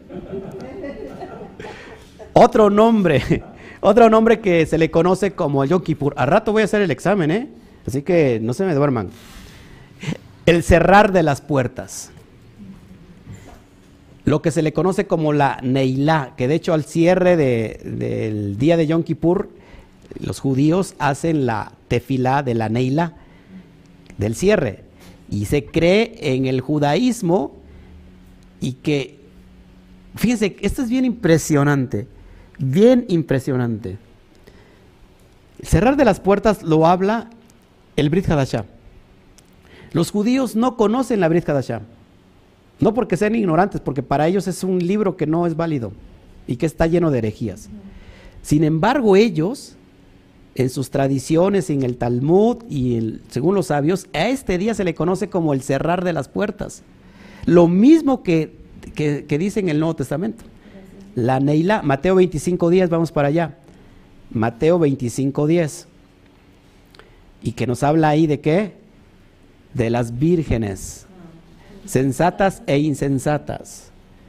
Y dice así, pero mientras ellas iban a comprar, vino el esposo y, los que estaba, y las que estaban preparadas entraron con él a las bodas y se cerró la puerta. Se cerró la puerta. Por eso se le conoce como el cerrar de las puertas. Esto es impresionante, mis amados hermanos, porque vendrá el tiempo del cerrar de puertas. ¿Se acuerdan qué puertas se cerraron donde todas las naciones se murieron por agua?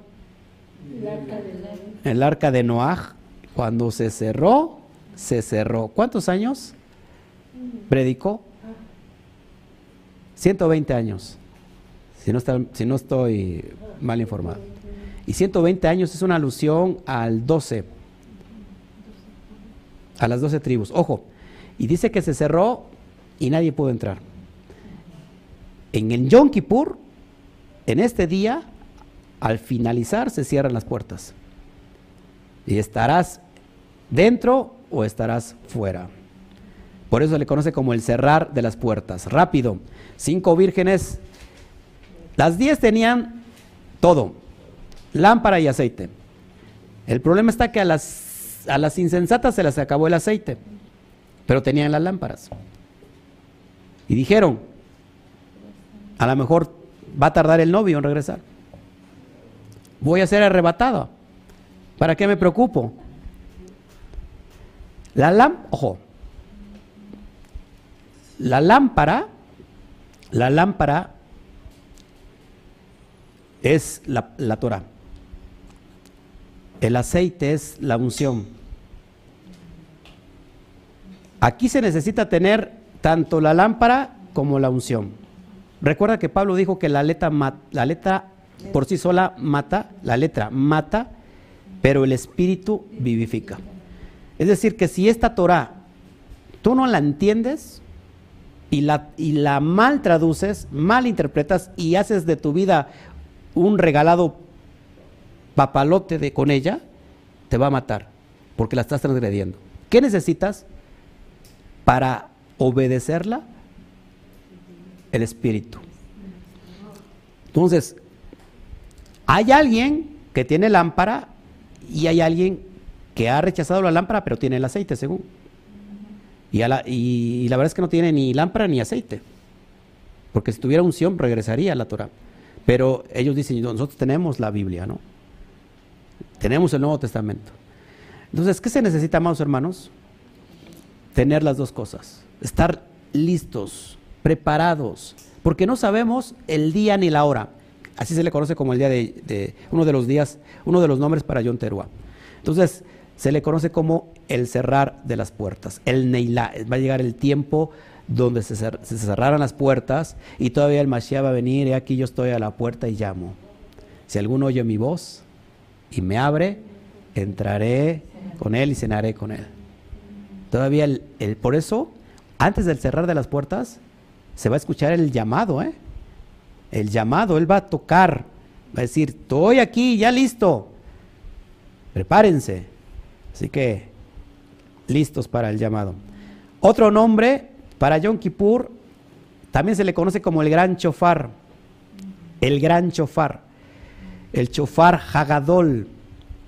Chofar Hagadol. Una cosa es el primer chofar, otra cosa es el último chofar y otra cosa es el gran chofar. A ver, nuevamente, una cosa es el primer chofar, el último chofar y el gran chofar. ¿Sí? Son tres trompetazos. Este es el gran chofar, el chofar que va a despertar el trompetazo. Vamos a Apocalipsis, Apocalipsis 11. Estoy hablando mal porque creo que le hace falta líquido a, mi maquinaria. Eh, bueno, líquido, líquido y gasolina. Aceite y todo lo demás. calibración y qué? Balanceo, carburación Apocalipsis 11, 15 al 18. ¿Están entendiendo todos mis amados hermanos? Los saludos a, distancia para que no se me duerman. ¿Cómo vamos? ¿Cómo vamos, hermanos?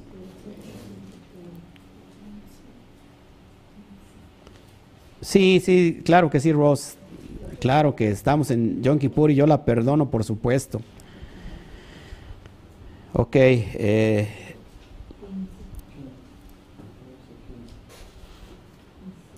a ver.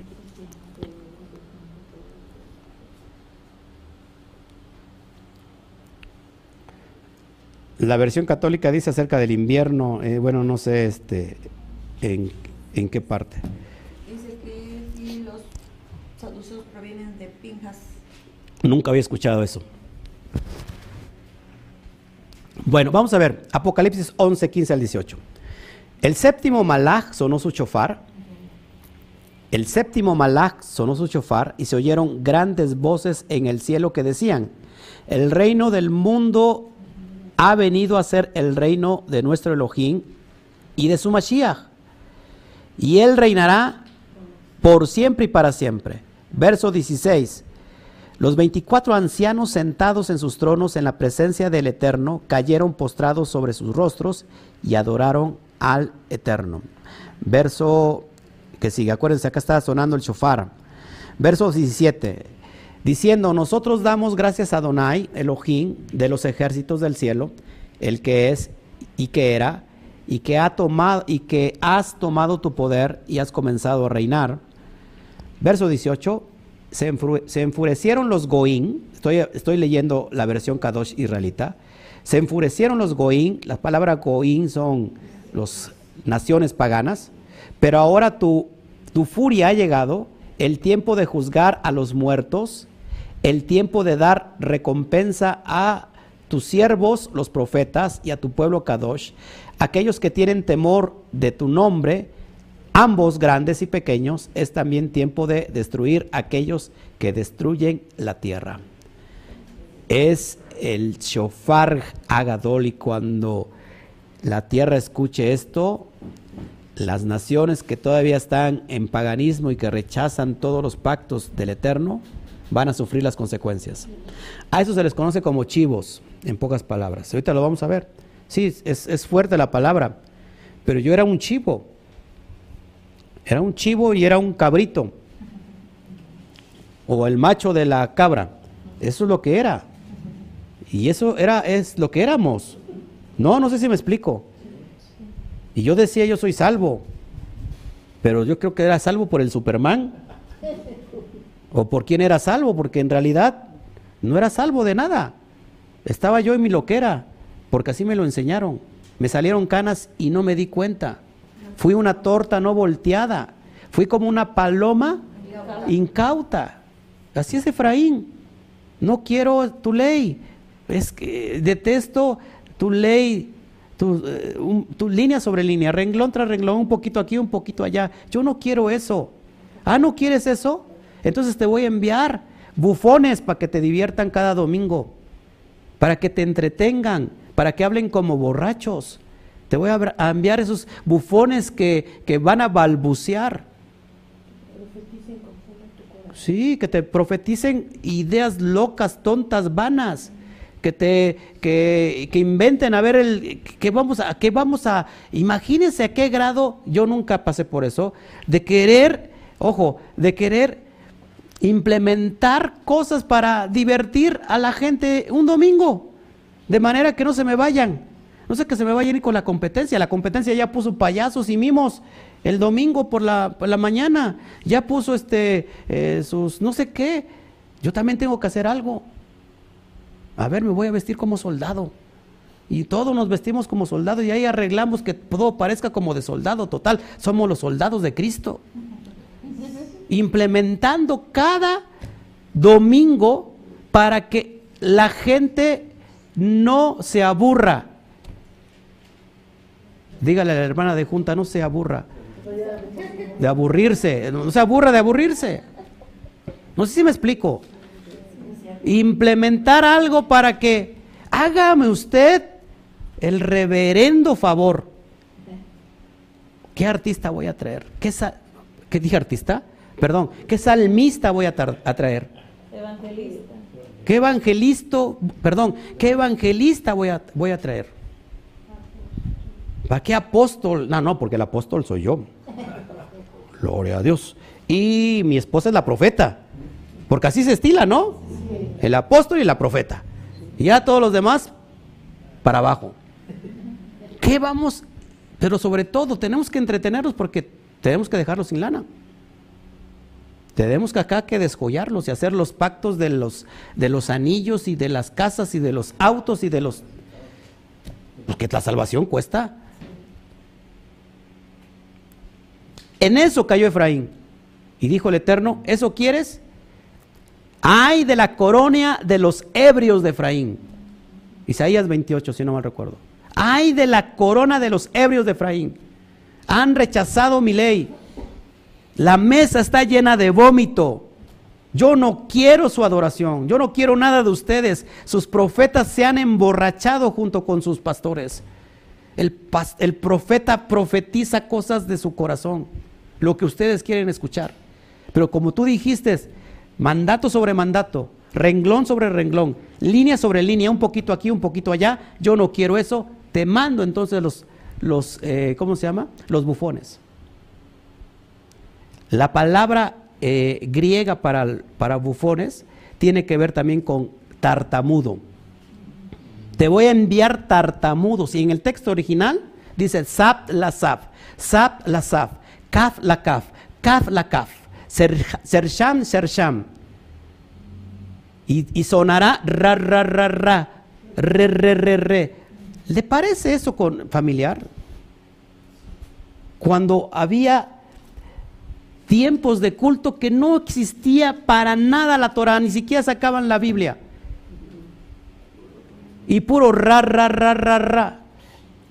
Yo un día llegué a una comunidad donde iba a venir un profeta, un profeta de esa comunidad muy grande, apostólica, y fuimos, ¿verdad? Fuimos a ver al profeta porque dije, no, a, mí yo veía al profeta y me daba miedo, es como si te veo a Alberto y me da miedo. No, de veras, veía al profeta y me daba miedo. Y tenía los ojos así, se me quedaba mirando y decía, yo me decía así, vaya a saber todo lo, todo lo que yo traigo, ay, nanita. Porque eh, en esa consideración tenemos un profeta. y empezó el, el- culto, ¿verdad? Y estábamos todos ahí dispuestos y prestos para ver qué iba a profetizar. ¿Y sabes qué, qué se pasó diciendo el profeta? Ra, ra, ra, ra, ra, ra, ra. Re, re, re, re, re. Y nada más me veía. Y digo, me, está, está, está profetizando el espíritu del ra, ra, ra. Yo decía, ¿qué es eso? ¿Y qué terminó? En eso. Como entré, salí. ¿Y qué profetizó? Nada. Y ese es el ebrio de Efraín. Eso es lo que quiere. No quieren mi ley. Han desechado mi ley. Voy a hablarle que les hablen en lenguas tartamudas. Y de ahí viene, con mucho respeto lo digo, yo practiqué eso. Yo estoy, yo, yo decía, yo estoy ya bautizado con las lenguas. Y tú no estás bautizada, tú no eres del Eterno, tú no eres de Dios, no te quiere Dios. ¿Y qué decía la gente? ¿Cómo se sentía la gente? Ay, es que yo no puedo. Ah, pero te vamos a ayudar. Vamos a, orar por ti. Tú repite, tú repite. Eh, hasta que se te trabe la lengua. Y la pobre gente ni, ni tenía eh, eso, y- pero ya nada más repetía por asociación. Eh, fíjate, en cada iglesia, en cada iglesia hay una, una, una cobertura y todos normalmente tienen las lenguas de esa cobertura. Vas a otra denominación y, y esas lenguas normalmente las repiten. ¿Por qué estoy to- tocando esos temas en Yom Kippur? Porque creo que es el tiempo de, de arrepentimiento, de decir a la gente, despierten, porque ese es el tiempo verdadero de arrepentimiento. Ahora, esas, ojo aquí, porque eso es todavía más poderoso y más fuerte, esa manifestación de lenguas, entonces es una señal del Eterno, pero no para bien. Es decir, ah, pues estás bien, ah, qué bueno, es una señal del Eterno, ya lo dijo. Es una señal para que veas que eres Efraín y que has rechazado la ley y que tienes que regresar porque perteneces al permanente. Perdón, ya se me trabó la lengua, está hablando de. Ya estoy hablando en lenguas. Porque tú eres el remanente de Israel. Tú, perteneces a ese remanente. Actívate. Sal de ahí de el circo, la comedia, que no te lleva a ningún lado. No sé si me explico. Sigo porque la verdad es que esto está, está candente y creo que es tiempo de hacer eh, despertar a Efraín. Bueno, por eso se le conoce a esto como el gran shofar y dice que va a destruir a aquellos que han que están destruyendo la tierra. Porque la tierra de quién es? Es de Adonai. Ojo, de Yom Terúa a Yom Kippur son 10 días. Y que eso les conocemos como ¿cómo? Como los Yamin Noraim. Que el judaísmo se le conoce como los días terribles. Días terribles porque es tiempo de afligir nuestro corazón y llegar a Kippur para eh, rogar por la expiación. Entonces, de hacer una qué? Completa teshuva. Ayer expliqué la palabra teshuva, si no, eh, míralo por favor. Entonces, el número 10, recuerden que les dije que subrayaran el número 10, representa la letra Yud, que es la diestra de poder, alcanzando a las naciones. Esto es bien importante porque cuando una persona cristiana eh, escucha que Israel es el pueblo elegido, se enoja y dicen, ah, entonces nosotros qué? Pues es que el- la elección de Israel no es la, el rechazo a las naciones, en realidad es todo lo contrario. La elección de Israel es la apertura a todas las naciones, porque Israel ¿dónde se encuentra hoy? Israel no está en, no está en, en Israel. Israel está esparcido entre todas las naciones. Y, tú y yo somos Israel. Tú que me- a lo mejor amigo cristiano que estás escuchándome por primera vez, tú eres Israel. Así que, ¿con qué nos alcanza? Acuérdate que la, aquí me llama mucho la atención de la parábola del hijo pródigo, que dice el hijo pródigo que lo abrazó de lejos. ¿Cómo lo va a abrazar de lejos? Que se estiraría así. ¿Cómo, cómo sentimos el abrazo de lejos? Estamos hasta aquí en México. ¿Cómo nos abrazó? Por medio del Mashiach. De hecho, la Yud es una alusión al Mashiach también. Porque es el método, es el medio donde Hashem eh, logra alcanzar a Israel. No sé si me explico. Que todo es una metáfora, lógico. No estamos diciendo que sea un brazote del Eterno, ¿verdad? Que vamos a ver un brazote bajando. Es una metáfora para entender que hay una conexión, que tiene él un intermediario para hacer esa conexión, para alcanzarnos. Y eso es a través de quién? Del Mashiach. En pantalla tienen la letra Yud, la describo aquí, es una, es una, es una, es un brazo con una mano, es la pictografía hebrea, pues sobre todo las personas que están aquí nuevecitas, la pictografía eh, más arcaica, brazo con mano, tiene que ver con obra y trabajo, y lo ves en pantalla ahí, literal, es un brazo, y de hecho es la letra más pequeñita, y de hecho es la letra con que inicia Israel, con la letra más pequeñita, pero Israel termina con la letra más grandota, con la letra Lamed. Amén. Seguimos. Entonces la redención, el Aleph alcanzando a su pueblo para redimirlo. Entonces, ¿qué, representa este 10 que es el Aleph alcanzando a su pueblo para redimirlo? ¿Por medio de quién? Por medio del Mashiach. ¿Todos aquí? ¿Cuál es el propósito del Mashiach? Unificar. Para eso fue ungido. Para eso porta el nombre Bar Elohim o Ben Elohim. ¿Qué significa? Hijo de Elohim. ¿Sí? Seguimos entonces. Si nosotros practicamos religión, entonces esto es lo contrario que estamos creyendo. ayer me preguntaba, Oscar, ¿de qué religión es esto? Tanto por Facebook como YouTube. Entonces le dije que no es ninguna religión, ni tampoco es un estilo de vida. Porque un estilo de vida se me hace como muy nice.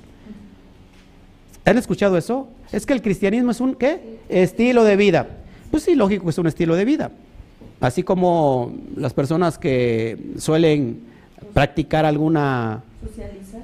Socializar es un estilo de vida. Esto no es un estilo de vida. En realidad esto va más allá de eso, es la vida misma. Es una convicción. No practicamos religión. Y si, hay, y si quieres practicar religión, bueno, el profeta Isaías creo que lo, lo dice cuál es la religión. Y lo mismo que es en, consecuencia de Isaías 58 sobre el ayuno. Eso es religión también. Religión es que ayudes al, al, huérfano, al necesitado, que ames a tu hermano. Si tú quieres practicar religión, esa es religión. Pero la religión esa a nadie le, le, interesa. La religión de ese tipo a nadie le importa. Porque piensan que religión es solamente un estilo de vida y que no haya compromisos con nada ni con nadie. Y entonces, si no hay compromisos, me siento bien. Y dentro, ojo, eh, porque aquí me, me poso en pantalla para que yo siempre me gusta dar la cara por lo que digo. Dentro de las raíces hebreas hay estilos de vida. Dentro de las raíces hebreas se están enseñando, hay, hay muchas facciones que están enseñando Cábala. Y esa Cábala eh, no te exige absolutamente nada de compromiso. El compromiso lo tienes solamente contigo mismo, punto. Dios está en ti, es lo que dicen. No hay compromiso con nadie, olvídate de la Torah, es su religión. El compromiso es contigo mismo. Todo eso es una alusión a tu propia alma, para que eleves la conciencia de tu alma, que vayas a otra dimensión en tu alma y puedas vivir la vida. Olvídate de la resurrección de los muertos, eso no existe. Tu vida está aquí y ahora, se termina y punto, olvídate. ¿Eso es lo que enseña el Eterno? Absolutamente no. El Eterno, de hecho, cuando nosotros estudiamos Torah, lo que te pide es todo lo contrario, que tengas un compromiso real. Un compromiso de tal manera que se convierta en una pasión. Y si esa pasión no te lleva hasta la muerte, entonces estás errado en cuestión de seguir la Torah. Esto es lo que... ¿Y quién quiere eso? La gente dice, no, no quiero eso, yo quiero algo que no tenga compromiso, que no, que no me vea yo comprometido a seguir esto aquello, porque eso es aburrido, es religión. No, hermanos, esto es entregarse completamente. Pablo murió por su convicción. El Mashiach murió por su convicción. todos los apóstoles y discípulos del Mashiach murieron por esa convicción. En este tiempo, y que yo creo que ha dado inicio la tribulación, una cosa es la tribulación, otra cosa es la gran tribulación, muchos, y no lo digo yo, está profetizado, muchos Kedoshim van a ser muertos, les van a hacer decapitados. ¿Qué vio Juan? El alma de los decapitados pidiendo justicia. ¿Hasta cuándo? ¿Hasta cuándo? Pero si tú no estás comprometido con eso, si tiene que ver lógico con una alusión a tu alma, decir, tienes que hacer morir tu yo, tu ego, tu orgullo, para que vayas a otra dimensión. Pero lo uno no se aleja de lo otro. Una cosa es el mashal que te lleva el, el ninshal. O sea, una cosa es el mashal y otra cosa es el ninshal. Si hay mashal, pero no hay ninshal, no ¿para qué quieres el mashal? La gente acá se me queda mirando, a lo mejor no sabe qué es esto. Si hay una analogía, una parábola para darte propósito, sentido a la Torah, ¿de qué sirve si no hay el sentido? ¿Para qué está la parábola? Para que tú le des sentido y entiendas el sentido de la Torah, el, estilo de tu vida. Sí, te lleva a una dimensión del alma, a un nivel de conciencia mayor, pero también Acuérdate que la interpretación Sot nunca deja la interpretación Peshat. Siempre el Peshat va acompañando a todas las demás interpretaciones, no importa por muy profunda que sea. No sé si me explico. Si mi alma va a otro nivel, por supuesto, pero no significa que solamente sea algo simbólico, también es algo literal. Porque si alguien no cree en la resurrección de los muertos, ojo, ¿está bien o está mal? Está mal, porque el mismo Pablo dijo, si ustedes no han creído en la resurrección de los muertos, hermanos, comamos, bebamos, que mañana moriremos más, vamos a levantarnos, vamos a, a comer, hablando de comida. Pues no hay resurrección.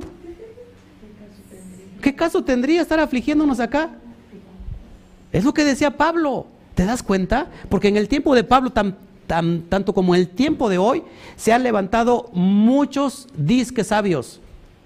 Y yo los he escuchado, sí tienen mucha sabiduría, pero para adentro y nunca para afuera. Porque han rechazado la Torah y la han tomado como ellos lo la quieren interpretar. Porque espiritualizan mucho todo, ¿no? Y lo hacen como muy lejano o como algo tan elevado que claro. a veces. Mira, pero tienen las dos cosas que ver. Esto es bien, esto, esto es bien importante porque cuando es más, yo me voy a, atrever a decir algo porque tanto digo, digo una cosa como digo otra. Tanto, tanto me refiero al mundo cristiano, tanto me refiero también de este lado al mundo de, de judío, sobre todo este místico, que está estudiando la cábala y que hoy la raíz de Hebrea está plagado de esto. Le han llamado forma de idolatría al texto de la Torah. Es decir, que las personas que son sabias hoy y que están considerados sabios por muchos, ¿eh? y tienen muchos seguidores, y no digo nombres porque no es mi estilo, pero esas personas dicen que, por ejemplo, tú y yo somos ahorita, somos idólatras. ¿De qué idólatras de qué? Del texto de la Torah. Estamos idolatrando la Torah. Entonces, ¿qué te hacen sentir? Un ser inferior. Bueno, una, una hormiga es más grande que, que uno. Una pulga. La pulga de una pulga. Entonces, por ejemplo, cuando uno les pone el ejemplo de Abraham, ¿no? que fue obediente a, la palabra del Eterno, porque un día me dijeron, ya deja de idolatrar a Abraham. Te dice, es que, es que eso es una alusión para tu propia vida. Está hablando de tu alma. Eso es lo que se refiere. Y claro que ellos dicen, tú eres un idólatra, porque estás idolatrando. Nosotros no estamos aquí para idolatrar, porque todos los conduces, todos los conduces caminos, todos los caminos conducen, todos los caminos conducen al Supremo, dicen ellos. Pero yo me pregunto, ¿eso es lo que dice el Eterno? Más bien, algo sí dice que todos los, conduce, todos los caminos conducen a Roma. a Roma. que no importa, ojo, que no, porque yo sé que muchas personas también que me están viendo siguen, se meten por aquí, por allá y esa es ya su responsabilidad. Al fin yo, de cuentas yo, yo, mi responsabilidad es enseñar conforme a lo que está escrito. Que no importa el envase, lo que importa es el contenido, el líquido. O sea, porque puede haber un, base, un envase llamado eh, religión cristiana, puede haber un envase llamado eh, eh, islamismo, islámicos, puede haber otro envase llamado budistas. No importa eso. No juzguemos. Lo que importa es el interior. Ese interior conduce a, al todo, al divino. Eso es lo que enseña la Torah. que es el mismo Dios. Que es el mismo Dios. Entonces, amados hermanos, ¿qué estamos haciendo aquí perdiendo el tiempo? ¿Para qué nos hemos creído de las promesas? Y sabes qué, la gente termina así, dudando, porque lo han hecho sentir inferior. ¿Saben qué? Estoy mal. ¿Cuántos aquí creen literal que bajó maná del cielo? ¿Cuántos creen que se abrieron los, los, los mares? Pues todos tienen ustedes aquí una fe infantil. Sigue con tu fe infantil. Nosotros estamos muy elevados. Es lo que dicen. No creen en la resurrección. No creen en otra vida. Es más, hay otros que creen en la reencarnación. El budismo, pero es que viene también pegado de, las, de la cábala. Algunas, algún sector muy grande de cábala cree no solamente en la reencarnación, sino en la transmutación de las almas o la transmigración de las almas. Y Pablo dice, ah, ¿tú no crees entonces en, esto? ¿No crees en la resurrección? Pues comamos y bebamos. No sé si me explico. Y, quiero, y tengo que ser muy puntual con esto. Porque yo no mando por las ramas, pues no soy chango. Yo no mando por las ramas, yo tengo que ser directo. Y puedo ser muy criticado y muy juzgado, pero critíqueme y júzgueme porque estoy enseñando algo que está escrito. Y si yo tengo una fe infantil, Baruch Hashem, seguiré teniendo mi fe infantil. Pero yo creo en el Elohim que creó los cielos y la tierra y que, y que, me formó desde las entrañas de mi madre. Y creo también que es una alusión de llevarme de, una, de un mashal a un inshal, es decir, de hacer una alusión directa a mi propia alma. Claro que sí, también lo creo. Pero si me, creo, si me, me quedo en una sola cosa, desperdicio todo lo demás. No sé si me explico. No todo conduce al eterno. No. No todo. Porque entonces, ¿para qué nos desgastamos enseñando la verdad? Pues cada quien tiene su verdad. Si hasta Niurka tenía su verdad, ¿se acuerdan? Tengo mi verdad. Los pastores cristianos nos, bueno, le han dicho a Alberto que cada, quien tiene su revelación. Que ah, que cada quien tiene su revelación. Imagínate eso, que cada quien tiene su revelación. ¿Y qué dice Pedro? Tenemos la profecía más segura, que es la palabra. Y, y ninguna revelación es de qué? De interpretación privada. Si yo recibo una revelación y la hago mía privada, alejada de esto, pues ya nació otra denominación que están haciendo constantemente todos los días. Pero cuando yo recibo una revelación, porque ya yo he platicado de esto que es muy peligroso, recibo la revelación gracias a 100, ¿dónde está escrito? Y cada vez que hay una revelación está aquí. Si no, pues ya que estábamos hablando. No sé si me explico. Pastor, pero es que, bueno, yo entiendo que la revelación es el entender lo que está escrito, no algo nuevo. Que claro. Exacto. ¿no? O sea, cuando es una revelación es porque entendí algo que a lo mejor lo leí mil veces y no lo entendí. Exacto. ah, esto quería decir. Y, y, viene esa luz. Ajá, y viene esa luz. No que venga un ángel o, me, o un sueño y me diga oh, barbaridad y media, no. O sea, eso no es revelación, eso es del diablo. Claro. La revelación es aquí. Claro. Porque entonces las personas, como están alejados del fundamento, pues se creen cualquier cosa. Viene cualquier hijo del Satán, cualquier demonio pintado de azul, y se lo creen. Ah, me habló el Eterno, me habló Dios. Y dice que yo soy el Mesías. el este Mesías que va a cumplir los propósitos finales. ¿Y cuántos locos se han levantado alrededor del mundo y lo están adorando como el Mesías? Como si fuera el Mesías. Los africanos que no pueden tocar el piso. Fíjate. Ah, sí. Pero incluso ya ni, o sea, ni siquiera se autodenomina Mesías. Pero es el apóstol, pero es el super ungido y lo tienen como un Dios. No lo toques, no hables en contra de él porque te vas al infierno. Bueno, hay, hay una, hay una, ¿cómo se llama? Eh, denominación que pertenece a Guatemala, que su apóstol, él ya se denominó como Jehová mismo, como Jehová. Y lo adoran como el, el Dios fuerte. Nosotros nos tocó oír una mujer que es, dice que es profeta, una guatemalteca, que dice que allá está el mejor seminario del mundo. Yo me pregunto, bueno, a hoy, ¿es la, ¿la escritura se hizo en Guatemala? Claro que no. pues, La escritura se, tiene una fuente, ¿no? Tiene una raíz. Sigamos, sigamos aprendiendo porque está interesante el tema, ¿no? Entonces el número 10 representa gobierno de hombres también. Acuérdate, el 10 tiene que ver con gobierno. Gobierno de hombres. 10 tribus perdidas de la casa de Israel. Romanos 11, 25-27, vamos a leer rápido el texto. Romanos 11. Ahorita paramos para ir a comer. Ah, no, ¿verdad? Que hoy no se come. Romanos 11, el versículo 25 al 27. Vamos a leerlo, por favor.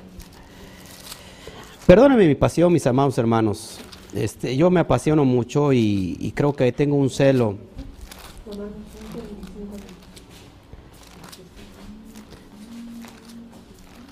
Romanos 11, 25 al 27, dice así.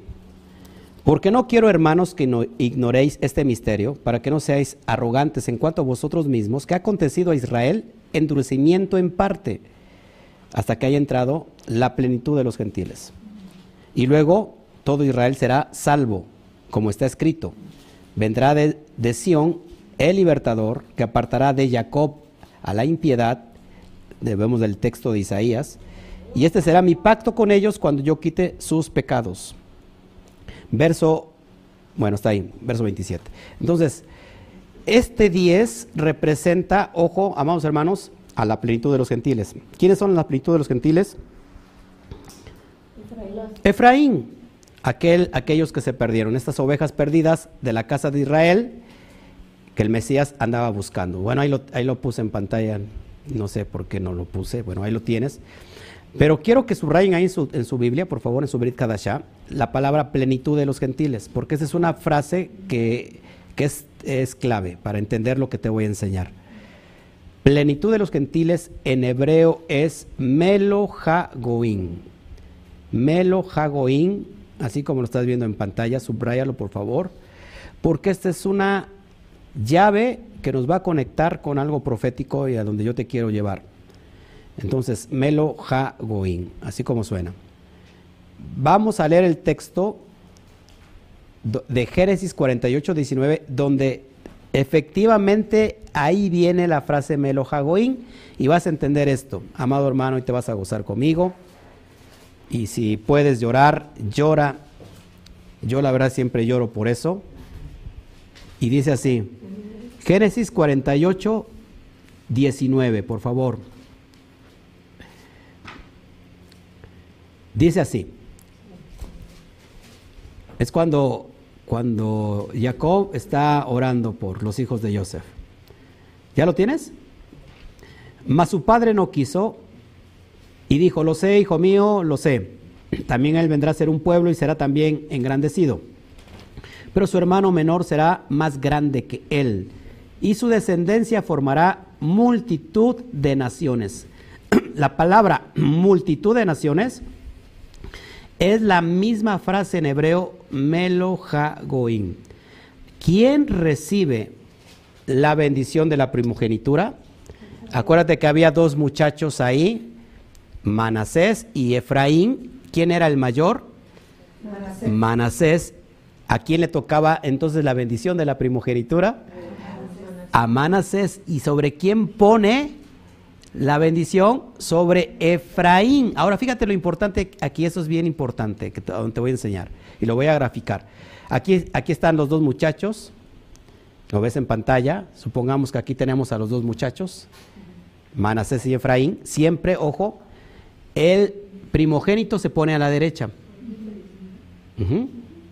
Y vamos a ver esto. Vamos a ver esto. El primogénito se pone a la derecha y es el que recibe la bendición con la mano derecha. ¿Qué hizo Jacob? Eh, Ya lo están viendo en pantalla, pero acá se los grafico. Están los muchachos. Hizo esto. Él tenía que poner sobre Manasés la, la bendición y la otra sobre Efraín, que era el menor. Y Jacob estaba ciego y hizo esto.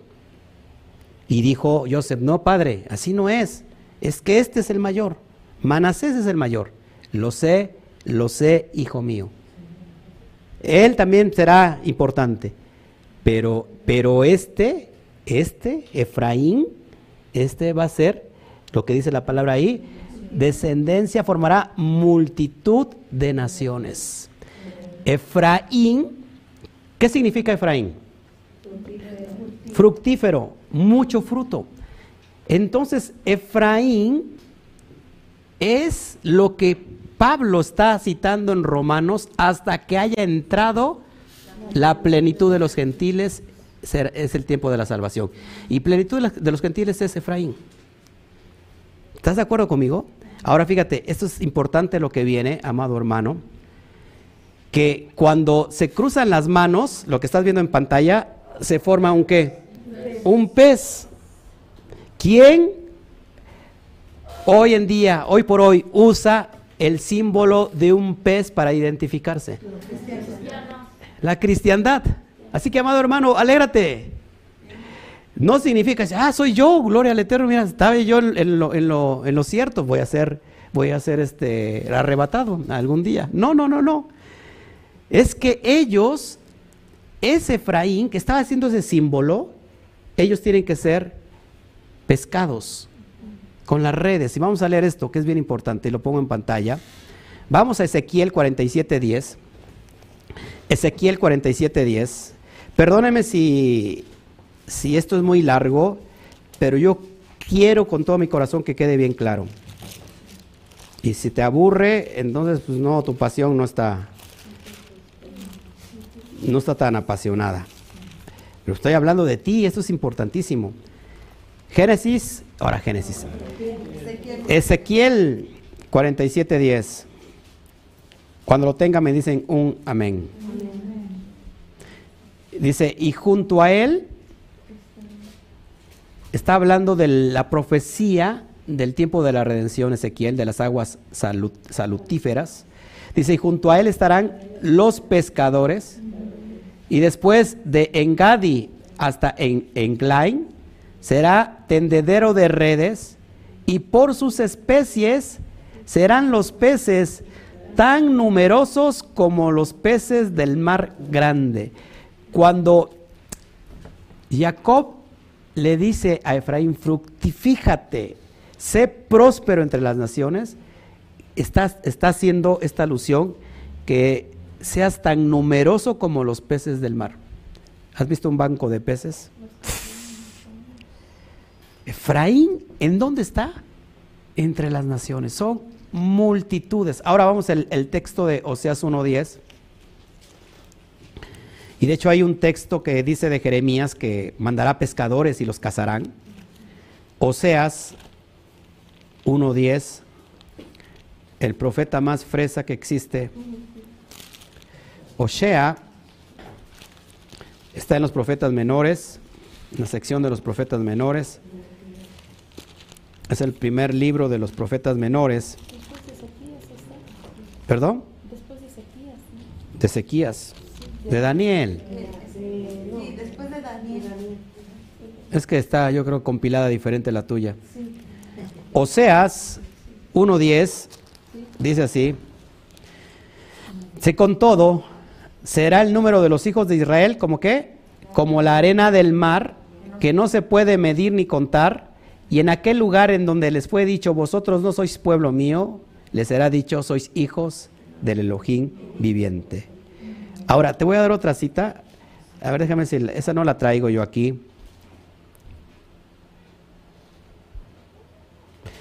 Jeremías 16, Jeremías 16, verso 14 al 16. Para que entiendas esta analogía, esa sí es una analogía con propósito que no solamente es a nivel eh, particular, sino a nivel integral. Dice así, 14 al 16 de Jeremías capítulo 16. Una vez más, Jeremías 16, verso 14 al 16. Y esto es importantísimo para que lo entiendas.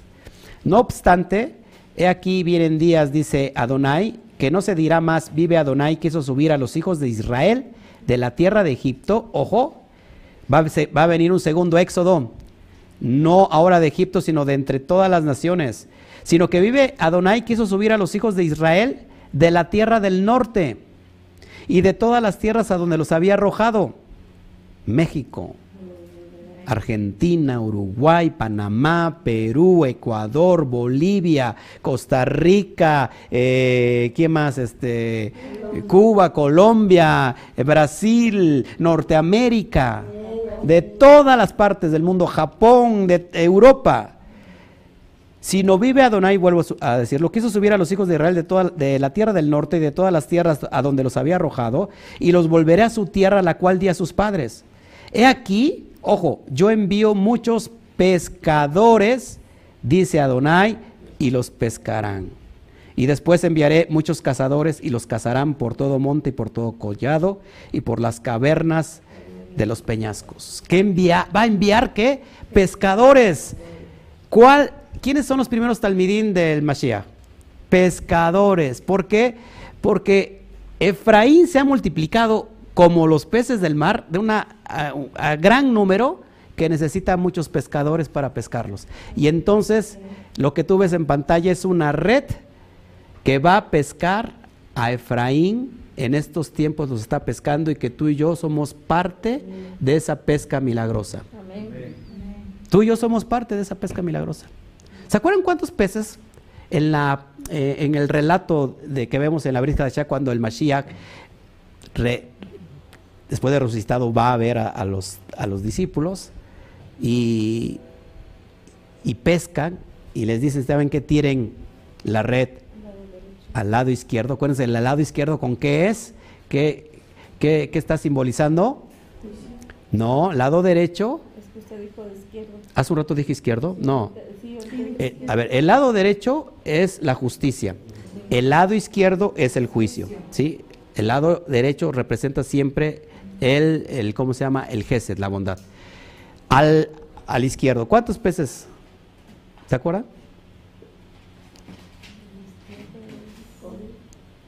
¿Eh? ¿Cuántos peces pescaron? No. No. No, sí. Ciento, 153 peces, que esa es una alusión a la palabra que, en hebreo dice Beneija Elohim. Beneija Elohim vale 153. Y es, ¿qué significa Beneija Elohim? Los hijos de Elohim. ¿A quién iba a pescar? ¿Cuál es esa, esa enseñanza? Que esa red iba a pescar a los hijos de Elohim. ¿Quiénes son los hijos de Elohim? Estos, este Efraín que está disperso entre las naciones. Esto es impresionante. Seguimos, mis amados hermanos.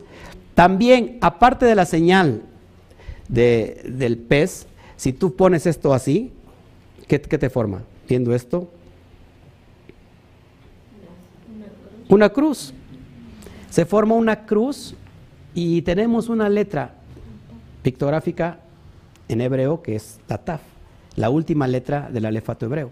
Y Taf tiene que ver con pacto. Entonces forma una cruz y esto es impresionante. Vamos a leer Ezequiel 37, 19. A estas alturas, siempre que lo doy, me pongo a llorar como un niño. Porque, ay, Esto habla de mí, cómo fui atrapado por las redes de, de su gracia, de su amor. Fuimos atrapados. Mi esposa fue primero atrapada que yo. Era considerada mi esposa como el gran pez. Fue atrapada primero ella que yo.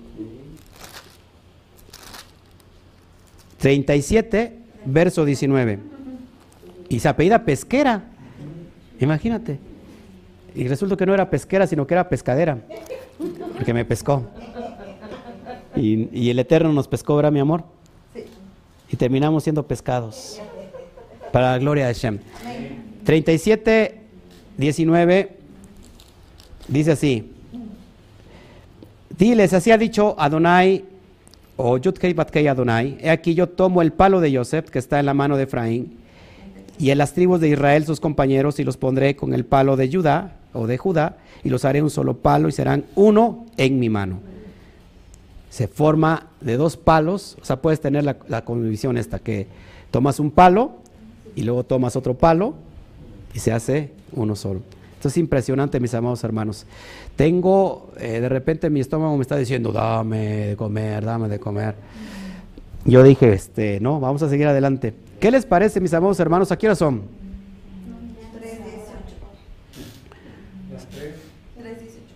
Vamos a terminar con la primera parte. Este, seguimos con esto y tomamos un descanso y regresamos. Sí, según la tradición, ojo, son 10 días claves donde se abren las puertas de los cielos, que hace un rato lo dije, y se cierran en el décimo día, conocido como la neidad o la el cerrar de puertas. Ya está desvarío en lo que digo. Yom Kippur es el proceso hacia el perdón, el Yom Hadim. ¿Qué es el Yom Hadim? el día del juicio. Así que este es el proceso para que ese juicio se convierta en Gesed. El mismo judaísmo enseña que el Mesías viene en Teruá, eso ya lo hemos enseñado. El judaísmo, él sabe, y no, y no tiene nada que ver con el Nuevo Testamento, el judaísmo reconoce que el Mesías viene en Teruá. Y nosotros conocemos por los textos del Nuevo Testamento que el Mesías viene en Teruá, en John Teruá. También representa la resurrección de los muertos, en hebreo Tejiat Hametín, la resurrección de los muertos, de una forma literal o de una forma eh, análoga, de analogía. Literal. Literal y de analogía igual. Porque ustedes y yo estábamos muertos, resucitamos. Los que vienen detrás de mí van a resucitar. Y mi estómago está queriendo resucitar. Ahorita mismo está gruñendo. Pero también, literal, se van a levantar los muertos. Esto es impresionante. Si nosotros creemos en lo, en lo primero que les dije, que es, se trata de la resurrección de nosotros, nada más como alma, como algo simbólico, y no creo en lo otro, pues ya estamos bien fritos. O sea, seríamos pescados, pero ahora pescados fritos. Hablando de comida. En la tradición dice que el Eterno está sentado en el trono y que cada persona pasa delante de su presencia como si se contaran las ovejitas. En el judaísmo creen que este día Hashem está sentado en su trono y que dice que van a pasar, cada persona pasará delante de él como ovejitas. Es impresionante. Y también lo creemos nosotros porque lo, lee el texto del la Brit Hadashah. Seguimos adelante, ¿eh? ya casi termino con la primer parte. ¿No? Ya después seguiré hasta que el cuerpo, es que dijimos que hasta que el cuerpo aguante. Durante estos días las personas serán borradas o selladas en el Sefer Jaim, en el libro de la vida. Ojo, una cosa que seas inscrito y otra cosa es que seas sellado, que ahora te lo voy a explicar. Una vez que somos inscritos, podemos estar inscritos. Ya, Estamos guardando los pactos. En Yom Kippur no vas a ser inscrito, vas a ser borrado o sellado. Por eso la importancia de, la, de los nombres que están inscritos ya. Porque en Yom Kippur o te borran o te sellan. ¿Sí están, están de acuerdo conmigo? Seguimos adelante. Para el judaísmo son tres libros y esto es bien importante porque, amados hermanos, si alguien nos dijera que son tres libros, ¿qué dijéramos de primera mano? Están bien locos. Pues el judaísmo está como que tres libros. Solamente es el libro de la vida y ya. Porque ahorita la hermana se me queda mirando así como diciendo, John, ¿sabía usted que había tres libros?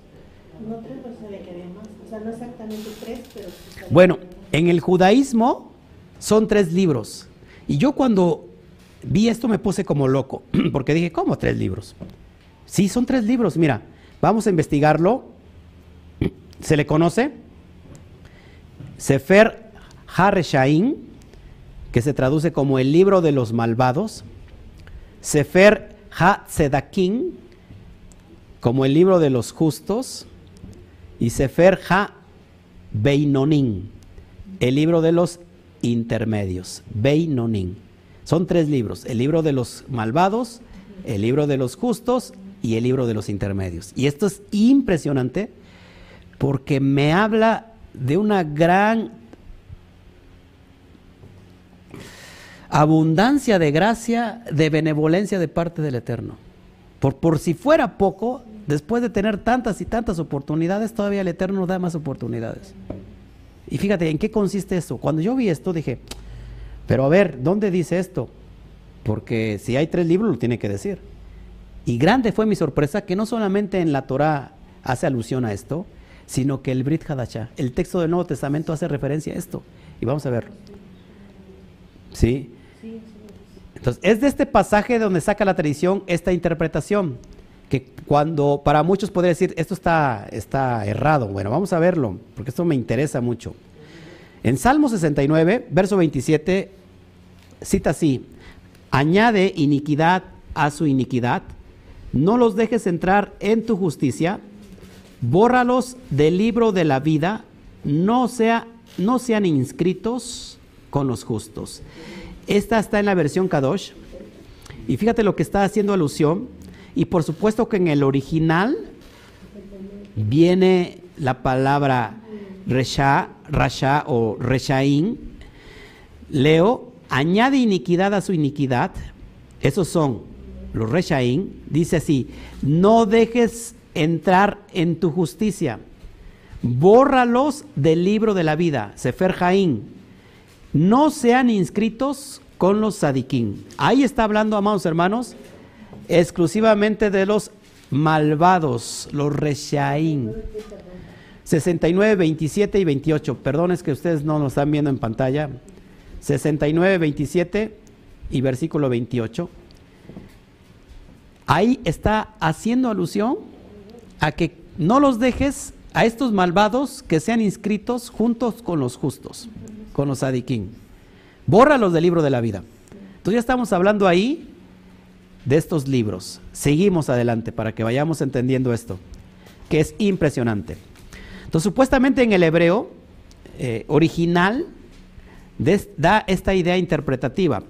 Los que son borrados son inscritos en el Sefer Ha-Reshaim.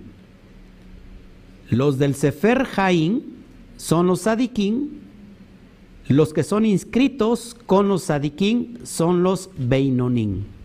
Aquí, en el original, te está dando la alusión de estos tres, eh, ¿cómo se puede decir? Dimensiones de personas. Los reshaín, los eh, sadiquín y los beinonim. Bien importante esto.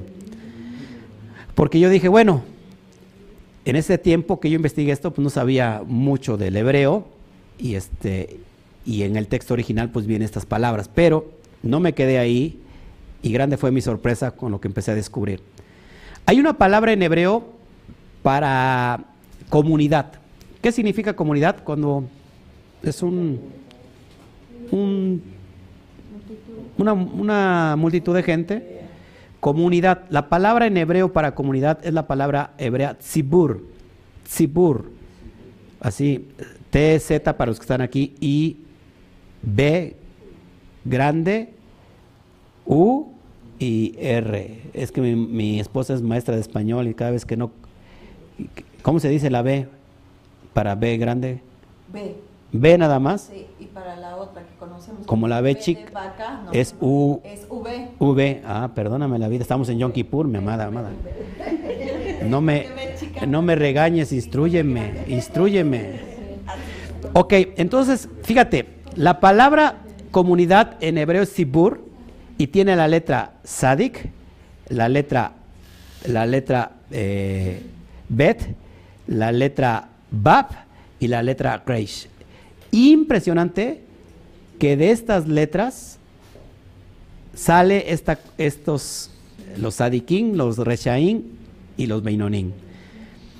De la Sadik está los Sadikim, que se, te- se interpreta como justos. De la Bet está los Beinonim, que son los intermedios. Ahorita voy a explicar quiénes son los intermedios porque eso nos alumbra de esperanza. Y si tú estás aquí, estás escuchando, ah, me voy a esperar porque pues, ya tengo más esperanza porque ahora soy intermedio, no, ya te, te amolaste porque ya escuchaste. Y estamos los, la reis por los reshaim. Es decir, que la palabra tzibur, comunidad, integra las letras para sadikim, para beinonim y para reshaim. Eso es impresionante. Ahora vamos para, vamos a Romanos 2, del 12 al 14. Y cuando veo que Pablo habla de esto, el, sí, el apóstol Pablo, entonces me cae el 20 en la cabeza y digo, wow, no había podido entender lo que decía Pablo si no entendía este concepto. ¿Se dan cuenta por qué tenemos que entender el contexto judío? Porque Pablo era qué? ¿Un qué? Judío. Y hablaba cosas que tenían que ver con lo judío. Romanos 2, 12 al 14. Fíjate, esto es lo impresionante, te lo estoy. La primera sección está haciendo referencia a los Hareshaim. Dice, porque todos los que sin ley han pecado, sin ley también perecerán. Y todos los que bajo la ley han pecado, por la ley serán juzgados. Estos son los Reshaim. Verso 13. Porque no son los oidores de la ley los justos ante Elohim, sino los hacedores de la ley serán justificados. Estos son los sadiquín. ¿Quiénes son los justos? Los que oyen la ley o los que hacen lo que dice la ley. Los que cumplen la Torah. Esos son los sadiquín. Así que, amado hermano, ve mirando de una vez en qué sección quieres estar. Verso 14. Porque cuando los gentiles que no tienen ley, ojo, está hablando aquellos que han sido esparcidos, hacen por naturaleza lo que es de la ley, estos, aunque no tengan ley, ¿qué dice? Son ley para sí mismos, mostrando la obra de la ley escrita en sus corazones, dando testimonio su conciencia y acusándoles o defendiéndoles sus razonamientos. Esos son los Ja Bei Nonin. ¿Quiénes son estos, mis amados hermanos? La gente que sin tener Torah tiene buenas obras. Es decir, tiene obras que están estipuladas en la Torah sin que ella las conozca. Personas que son honestas, decentes, que ayudan mucho al prójimo, que son dadivosos, que hacen el bien, que no se meten en problemas, que tratan a su prójimo como si fueran ellos mismos. Esas personas sin tener Torah son reservadas para el tiempo postrero y se les conoce como los Beinonim.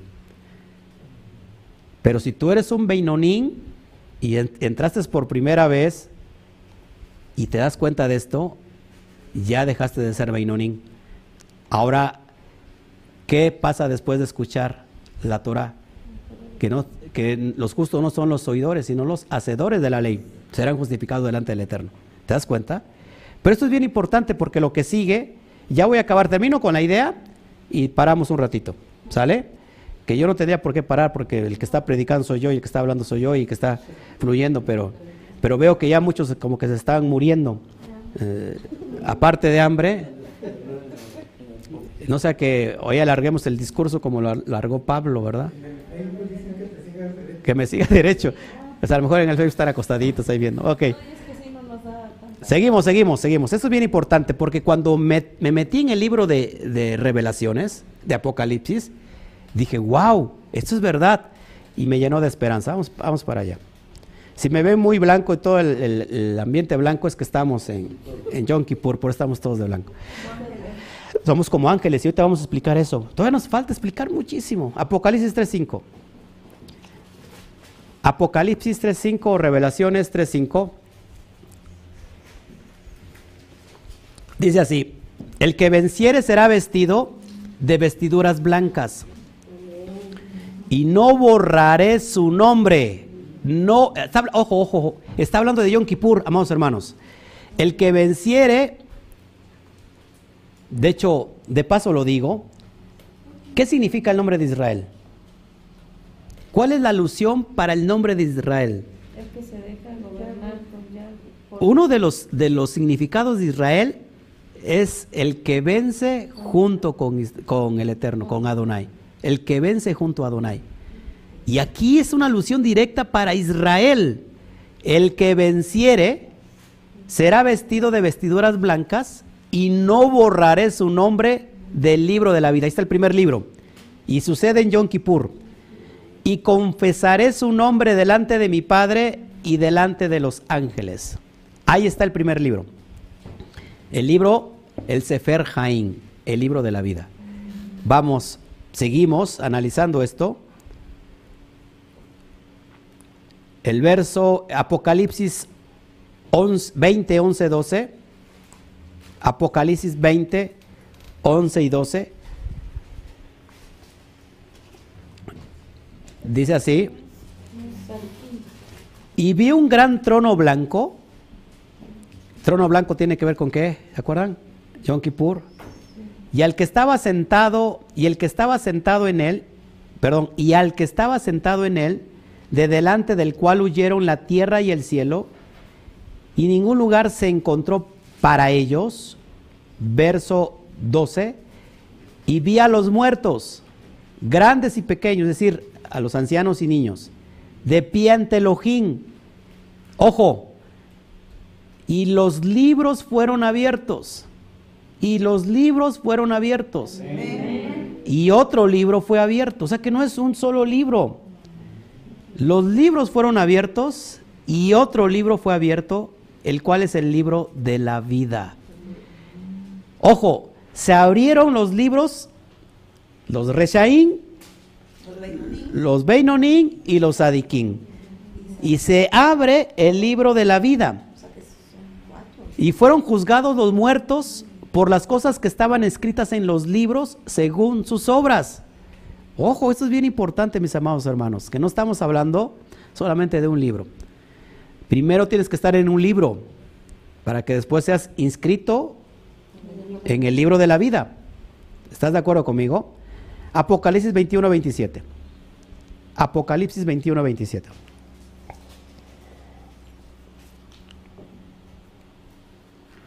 Dice así, no entrará en ella, está hablando de la nueva Jerusalén, ninguna cosa inmunda o que hace abominación y mentira, sino solamente los que están inscritos en el libro de la vida del Cordero. En el libro de la vida del Cordero. haciendo alusión a qué libro, vamos hermanos. Eh, no, no, no, esta mujer se me la pueden expulsar de aquí, estamos en Yom Kippur, pero el libro de la vida del Cordero, ¿cuál será? ¿Será otro libro?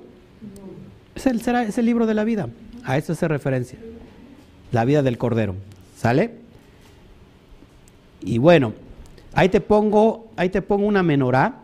Y esa menorá tiene siete brazos. Y siete, y siete brazos tiene que ver con siete, los, las siete moed del Eterno. Y te lo voy a explicar para que, como tú no lo puedes ver en pantalla, uno tenemos Pesach, Hamatzot, Bikurim y Shavuot. Esto se vuelve a repetir. Después tenemos Teruah, Yom Teruah, Yom Kippur y Sukkot. Ahora, en este libro, perdón, en este, en este tiempo profético de Teruah, nuestros nombres no serán borrados. Aquí ya estamos inscritos en Teruá. Pero en Kippur nuestros nombres serán sellados. Aquí somos inscritos en Teruá, pero no somos borrados. Pero aquí en Kippur serán sellados. Por eso decimos Hatima Toba, que significa literalmente buena firma. Haciendo alusión a que que seamos sellados en el libro. ¿Sí? ¿Estamos entendiendo? ¿O vieron con, se ve, lo veo con cara de, afligidos? ¿Por qué están afligidos? Como que los veo con cara de tener hambre. Pero de la palabra, ¿no? Ya voy a, voy a terminar esta idea y, y, paramos. Ya casi llevamos, ¿cuántas horas llevamos ahí? Como, vamos para las tres, ¿no? Iniciamos a la una, ¿no? Dos horas y media, ¿no? seguimos. Según la tradición, bueno, ¿quién está de acuerdo y quién no? ¿Paramos o seguimos? Los que no estén de acuerdo se pueden retirar, ya nos pueden, este, nos pueden seguir viendo eh, allá en casita. Según la tradición, ojo, estos 10 días son de Teshuvah para aquellos que no han sido todavía inscritos y sellados en el libro de la vida. Para aquellos que todavía no han sido inscritos, estos 10 días son especiales. ¿Quiénes son estos, amados hermanos? ¿Quiénes son? Me llevé una hora explicándoles el asunto.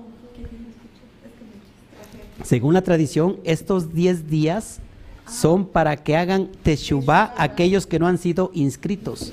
¿Quiénes son esos? Los Beinonim. Amados hermanos, me, me poso aquí en pantalla. Por eso es bien importante que yo entiendo que tenemos mucho, mucho, mucho penar por nuestros eh, familiares que todavía no han entendido esto, ellos van a tener un tiempo todavía de gracia. Ojo, ¿eh? Pero para aquellos que no han escuchado todavía la verdad. Personas que son buenas, que tienen, tienen buenas obras, aún sin conocer la Torah, que ayudan al prójimo. Yo digo, ¿por qué tengo los labios resecos? Pues, pues por lo mismo, ¿verdad? van a tener 10 días. ¿Sí, o no es? Hay una gran esperanza en el Eterno. Y si todavía le anexamos los 30 días de Elul, 30 más 1, pero 30 más 10, 40, días. Impresionante. Así que ¿cuántos, cuántos, ha, cuántos han llorado o clamado por su familia que todavía no ha llegado y que dicen, ¿qué va a pasar con ella? Hay esperanza todavía.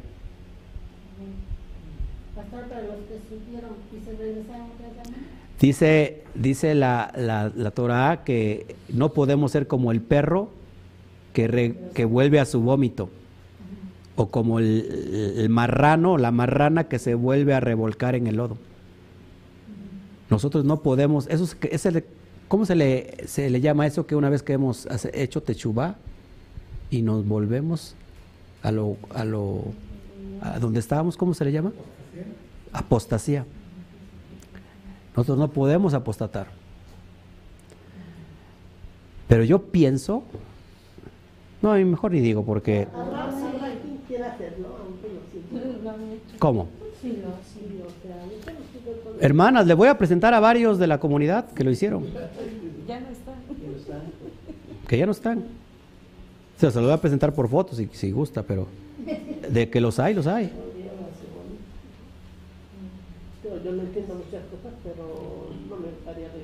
Gente que se circuncidó. Literal. ¿Y qué hizo Teshuvah? Supuestamente. Y las otras personas que empezaron contigo la raíz O sea, ¿en qué o sea, ayer platicábamos estaba platicando con mi hermana que está aquí presente, platicábamos de que, por ejemplo, la, denominación Testigos de Jehová es muy, muy, eh, ¿cómo se llama? Férrea, ¿no? Son muy convincentes, aferrados con lo que creen. Y un cristiano, este, cuando dice, es que mira, ahora ya no es cristiano, ahora es testigo. ¿Cómo se convirtió a eso? Pues es que en realidad no hay gran diferencia, exactamente lo mismo, solamente con diferentes caras. Es lo mismo, todas las denominaciones están en Roma, todas las denominaciones cristianas, todas las, o sea, el cristianismo no es cristianismo sin Roma porque para, a ver, para empezar, a Roma se le llamó, se, él, eh, ella inventó la, la, la religión cristiana. ¿De quién viene? De Roma.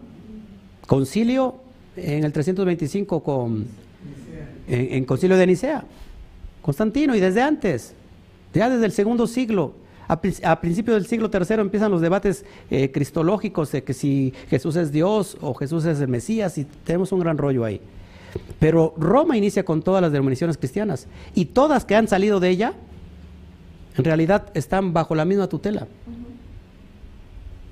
Entonces tenemos que dejar claro que una vez que nosotros regresamos a la Torah y nos estamos dando cuenta por convicción, por revelación, porque no se vale eh, guardar un Shabbat solamente por, porque es una moda. Ah, es que mi hermana se ve bien bonita guardando el Shabbat. Y mira, se visten de blanco, qué padre. O sea, está muy nice, ¿no? Ese día, como que, a lo mejor no tanto ayunar, pero vestirse de blanco está padre, ¿no? Pues yo me quiero meter a, esa, a, esa, este, a ese movimiento, a ese grupo.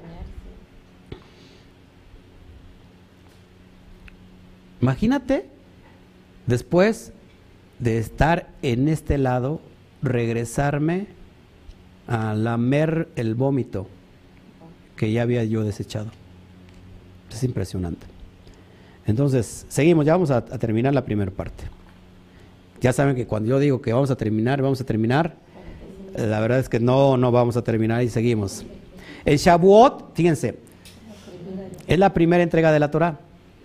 Shavuot es la primera entrega de la Torah y es en Yom Kippur donde sucede precisamente la segunda entrega de las tablas de la Torah, lo que le conocemos como el cara a cara. Todo es cíclico en la Torah. Así como hubo un, un, este, éxodo de Egipto, vendrá un éxodo, un éxodo pero de todo, de todo el mundo, de todas partes del mundo. Así como hubo una entrega de la Torah, se volverá a repetir, porque Yom Kippur es la entrega de la Torah. Imagínate, por eso te digo que es un día tan importante. Recibiste la Torah y ¿qué dijo el pueblo? ¿Qué dijeron? No, cuando recibieron la Torah. Lo haremos. Eh, haremos todo lo que hemos escuchado. Masé benisma.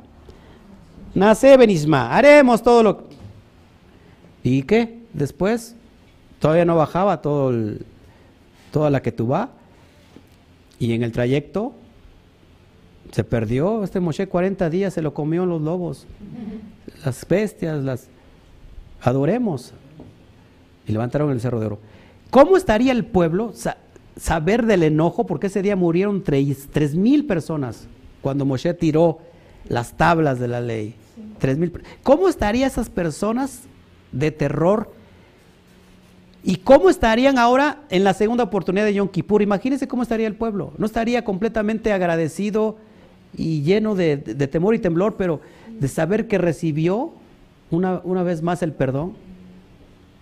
¿Cómo tenemos que estar nosotros? ¿Y cómo está toda la cristiandad? Para ellos esto, pues, yo que tengo que celebrar esto. Si esa, ese pacto ya es viejo, eso ya pasó. Hay alguien que comentó hace un rato que, que por qué tanta risa si es un día de aflicción. Exactamente, porque eh, es un día de aflicción y es un día de gozo también. Para mí es un día de gozo, porque veremos al Eterno. No significa que porque sea de gozo, significa que, que este que doy todo por sentado, ¿no? no o sea, sí es un es algo reverente y es algo que tenemos que, que entender, pero si dice que nos volverá el gozo, ca- cambiará el lamento por, por el gozo. Imagínate, ¿estarás alegre de, de haber sido sellado o no? Amén. Claro. Pero es que existe todavía religión, mucha religiosidad que tiene que ser tirada. Mucha religión. Lo que se aflige es el cuerpo. ¿no? Claro, lo que se aflige es el cuerpo. Es el que tiene que estar alegre. Claro, yo, yo estoy afligido, mi alma está afligida, el cuerpo está afligido, el alma básica. Pero ¿por qué no estar contento? Ahora, amados, si les molesta estar alegre y contento, pues pues fácil, puede irse a un lugar más santo, más kadosh, ¿no? A lo mejor nosotros no somos kadosh, no somos santos. Y lo estamos ensuciando a usted. Perdóneme la vida, pero estamos en Yom Kippur. Creo que, que el gozo no tiene nada que ver. O sea, que es que siempre se compara el gozo con, con cosa sucia. Libertinaje. Libertinaje. No, amados hermanos, yo no aparento nada. O sea, si yo soy así, como yo soy así como estoy aquí hablando con ustedes y así y cuando no estoy predicando la Torah, así soy. Soy genuino. Pero ¿qué, qué le decían a, al Mesías? Comilón, bebedor, fiestero. Hágame usted el favor. Bueno, de todos modos, perdonamos. No, estamos, no, no pretendemos estar de acuerdo con todos, la verdad. Ser como Pedro, el que se sentaba con los, Ajá. con los gentiles. Y...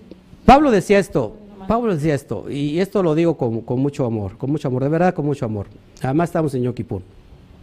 Pablo decía, si yo tratara de agradar a los hombres, no sería siervo, no sería apóstol del Mashiach.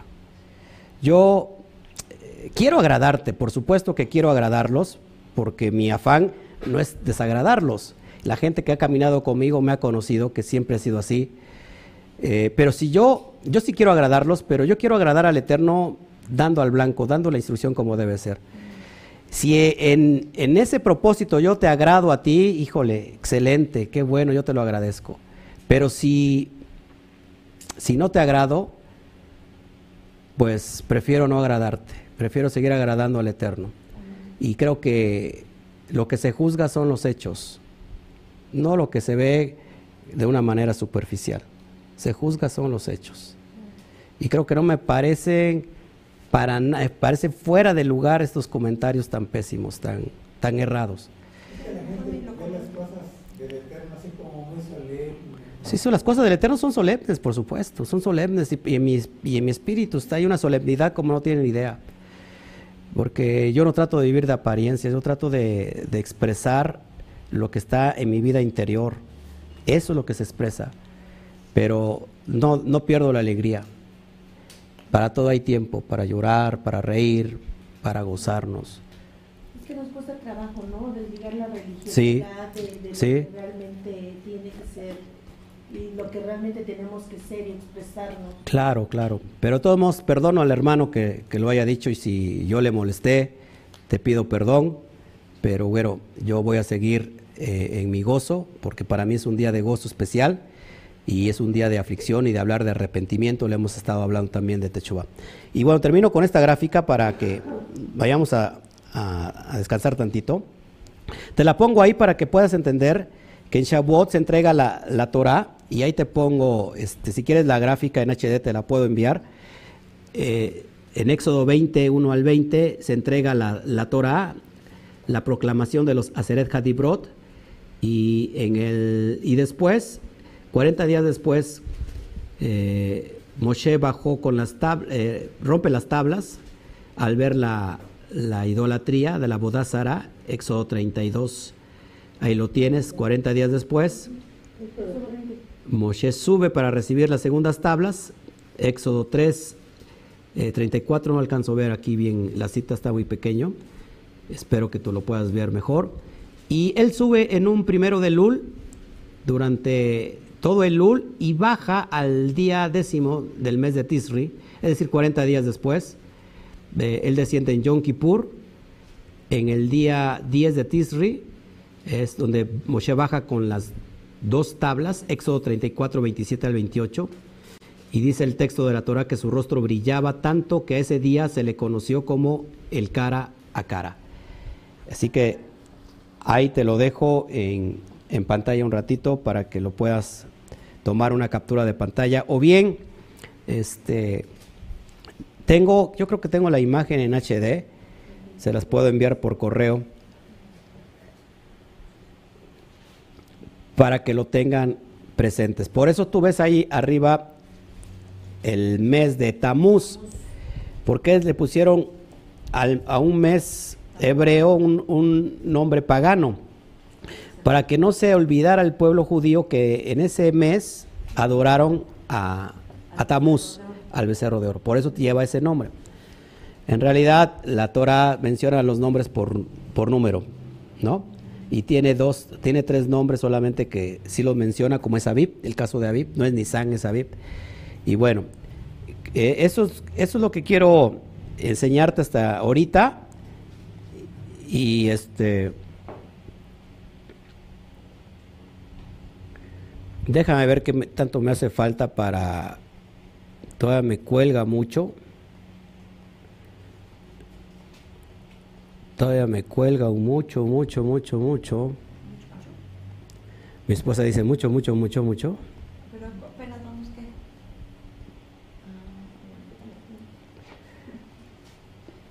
Sí, todavía me cuelga mucho. Lo que viene es que quiero, quiero, es que hay una parte, el sentido, el sentido espiritual de, de, de Yom Kippur que está excelente, está excelente la verdad y, y me gustaría explicarlo con lujo de detalles para que lo podamos entender. Bueno, eh, ¿en qué me quedé? En la gráfica. En la gráfica. Ok. ¿Qué les parece que terminamos este, este tema donde, donde inicia, donde quiero llevarlos a el orden de cómo entraba el Cohen en Yom Kippur y este, expresarles cómo se movía tanto en el tiempo del Mishkan como en el tiempo del, del, primer, del primer siglo. Pero para cerrar eh, esta, esta, este tiempo, vamos a, a, dar lo siguiente rápido. Entonces, vamos rápido y vamos a terminar ya con, con esto, se los prometo. John Terúa suena la misericordia del Eterno para recapacitar los siguientes días. Si usted ya se cansó aquí, puede pararse, de veras, ¿eh? no hay ningún problema, puede pararse, puede, porque lógico, yo al menos estoy sentado en una, en una silla este, más cómoda, pero usted lo puede hacer, no, de veras, no hay ningún problema. Este, párese, estírese y, y, y puede usted escuchar tantito de pie. Entonces en John Terúa suena la misericordia del Eterno para recapacitar los siguientes días. Eso ya lo hemos, lo hablamos en Teruá. Recuerda que es un llamado de amor porque ese sonido del chofar representa el, el perdón, el cuerno del carnero sustituto. Tú y yo merecíamos la muerte. ¿Se acuerdan de la quedad de Isaac? Ahí suena. Entonces, en Terúa suena este, este llamado de misericordia. Todos estaremos delante del trono, eso lo vemos en Salmos 9, 7 al 8. Todos, todos estaremos delante del trono. Vamos a leer el Salmo 9, 7 al 8. Ahí lo tengo en pantalla. Dice así el verso 7, pero Adonai permanecerá para siempre, ha dispuesto su trono para juicio. Él juzgará al mundo con justicia y a los pueblos con rectitud.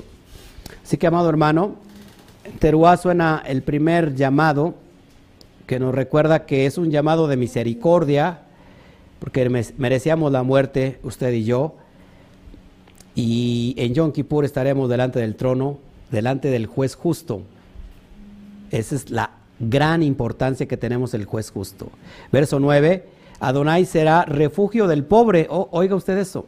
Refugio para el tiempo de angustia. El Yom Kippur es un día, es un tiempo de qué? De angustia. Seguimos. Él apartará las, las ovejas de los cabritos. Por eso tenemos que considerarnos ovejas o cabritos. Mateo 25, 31 al 33. Mateo 25, 31 al 33. Dice el verso 31. Cuando el Hijo del Hombre venga en su gloria, y todos los santos ángeles con él, entonces se sentará en su trono de gloria. Verso 32, y serán reunidas delante de él todas las naciones. ¿Cuántas? Todas, todas las naciones. Ojo, y apartará los unos de los otros como aparta el pastor las ovejas de los cabritos. apartará los unos de los otros como aparta el pastor las ovejas de los cabritos. Verso 33, ojo, ojo, ojo. Y pondrá las ovejas a su derecha y los cabritos a su izquierda. Nótese que la derecha tiene que ver con qué? Con la misericordia, con el gesed, con la bondad. Si hace un rato lo dije al revés, a lo mejor no me di cuenta. Y la izquierda tiene que ver con qué? Con el juicio. ¿Quiénes son los que reciben juicio? Los cabritos. Los cabritos es una alusión. ¿Cuál es la naturaleza del cabrito? El cabrito es rebelde. Anda por aquí, por allá y huele muy feo. El cabrito huele muy feo, es rebelde. Y es destructor. Esa es una alusión directa a aquellos que son Reshaim, aquellos que no quieren nada con la Torah. Y las ovejas son, por su parte, mansas, dóciles, eh, manejables. Las que no son manejables son cabritos. Y las que... Ajá. tenían, tenían unos chivos y tenían borregos. Y los borregos se volvieron igual que los chivos. Eh, por asociación se puede hacer eso, ¿eh? O sea, las ovejas por asociación juntadas con los cabritos se pueden volver como los cabritos. Por eso existen las ovejas perniquebradas. ¿Qué son las ovejas perniquebradas? El pastor le quebraba alguna patita y después se la vendaba. Así que esa, oveja ya no andaba del tingo al tango y ahora se hacía codependiente de su pastor. Así que pongamos mucha atención porque esto está apuntando a Yom Kippur. Entonces, teruá es el grito de alarma. Ya vimos que la raíz de teruá es rúa, que significa gritar, aullar, pero también es quebrar. O sea que gritar con el alma quebrantada para el día del juicio. ¿Qué hacemos en teruá? Realmente ese grito de teruá es una alusión de gritar con el alma quebrantada para el día del juicio. Amén. Entonces, Yom Kippur representa el cara a cara. Recordemos que en un Yom Kippur Moshe, eh, Moshe regresa con las tablas nuevas. Ya se los había yo enseñado. Y mira lo que dice Pablo en 1 Corintios capítulo 13, verso 12.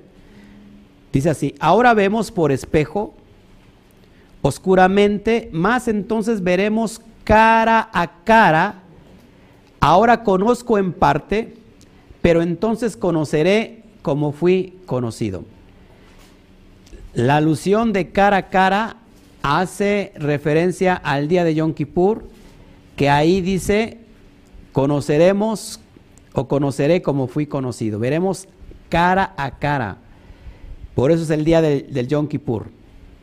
Y con eso me quedo, mis amados hermanos, para venir al ratito con el orden de, York, de Yom Kippur según Levítico 16 y, empecemos nosotros a instruir sobre todas las costumbres de cómo se hacían en ese tiempo eh, los corbanot, los servicios que iniciaban desde el atardecer y lo que hacía el Cohen, qué prendas usaba, cómo se llamaban estas prendas, cuántas veces se metía a la, a la a hacer inmersión y por qué lo hacía. Bueno, eso lo vamos a ver al ratito y cerraremos con el sentido espiritual y le daremos eh, fin al ceder que tiene usted en sus manos para hacer las eh, oraciones respectivas. Lógico que en las oraciones pues no nos podemos reír, ¿verdad? Pues tenemos mucho gozo pero estaremos haciéndolo con mucho respeto y mucho honor porque así debe de ser. Así que, pues, no, me despido, regresamos a rato, mis amados. Este, si hay comentarios, por favor, eh, preguntas, ¿me ayudas, por favor? ¿Me pueden ayudar? Bueno, este, es que han hecho como que han mencionado algo de lo, pero no, no tiene que ver con esto. Porque alguien preguntaba que por qué se escribe di, os y no Dios. Ah, bueno, porque eh, eh, entenderás que nosotros no estamos de acuerdo con la palabra Dios, porque de hecho la palabra Dios se extrae del, del griego como Zeus o Teos, y Teos significa Zeus, y entonces eh, literalmente Dios hace referencia a Zeus. Nosotros estamos en desacuerdo con eso y por eso cuando viene la palabra Dios ponemos un, un guion para decir que eso no es la palabra. ¿Por qué dejamos Dios y no Elohim o Eloé? Porque hay mucha gente pues, que es nueva y no conoce. y estamos ministrando a personas nuevas, ¿ok? Este, ¿quién más? A ver. ¿no se leerá la mira? Sí, la vamos a leer al rato, un rato, eh, ya comenté que terminando este servicio ya eh, eh, oraremos como corresponde para cerrar este, este ciclo, este tiempo y este día, y ya ahora sí de una forma este, muy formal, pero lo haremos ya al terminar el servicio. ¿Qué más?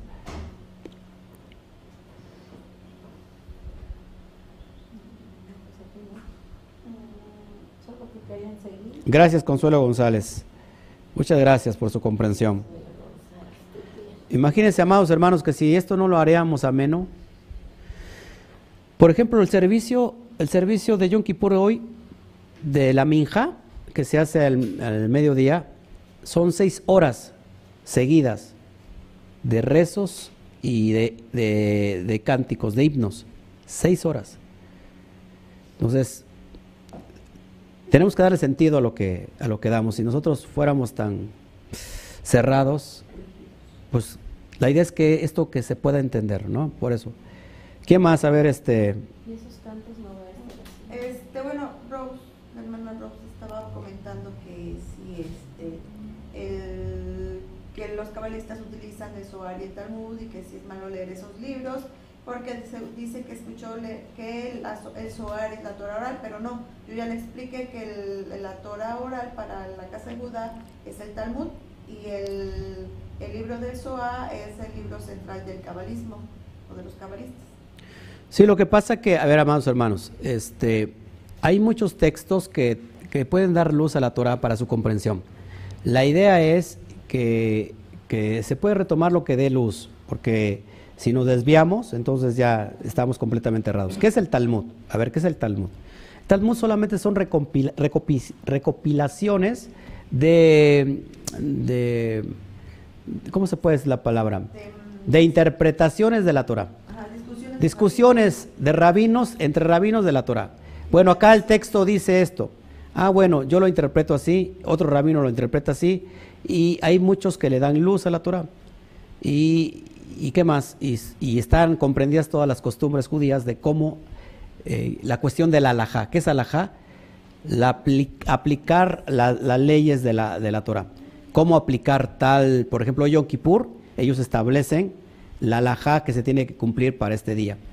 No, porque la Torah no es, no es explícita, pero ellos lo toman de acuerdo a las interpretaciones rabínicas. Es bueno conocerlo para poder entender más, pero si nosotros nos, nos dedicamos, por ejemplo, a libros que tienen que ver con la mística, con la cábala, eh, el Zohar es, es una, se está considerada como, como la Torah eh, para el judaísmo, como la segunda Torah, ¿no?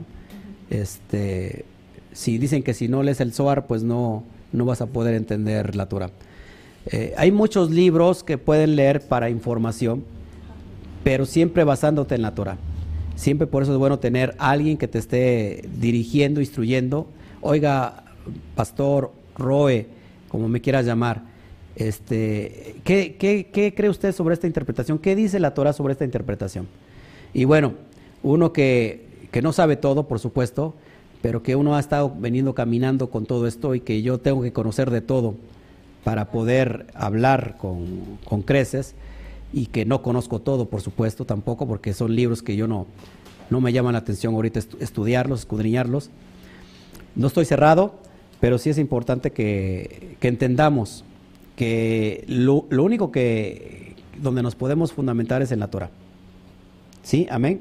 ¿Quién más? Lo mismo que le comentó el hermano Ramón, que precisamente que, que, se- que una buena práctica es cuando ya se conoce bien, pero bien a fondo la Torah y puedes leer también Zohar, pero no como información, más no como para aprender, porque tiene cosas en contra de la Torah. Ok, acá me preguntan, este Carlos Garduño, sobre la vestimenta blanca, ¿es necesario tenerla?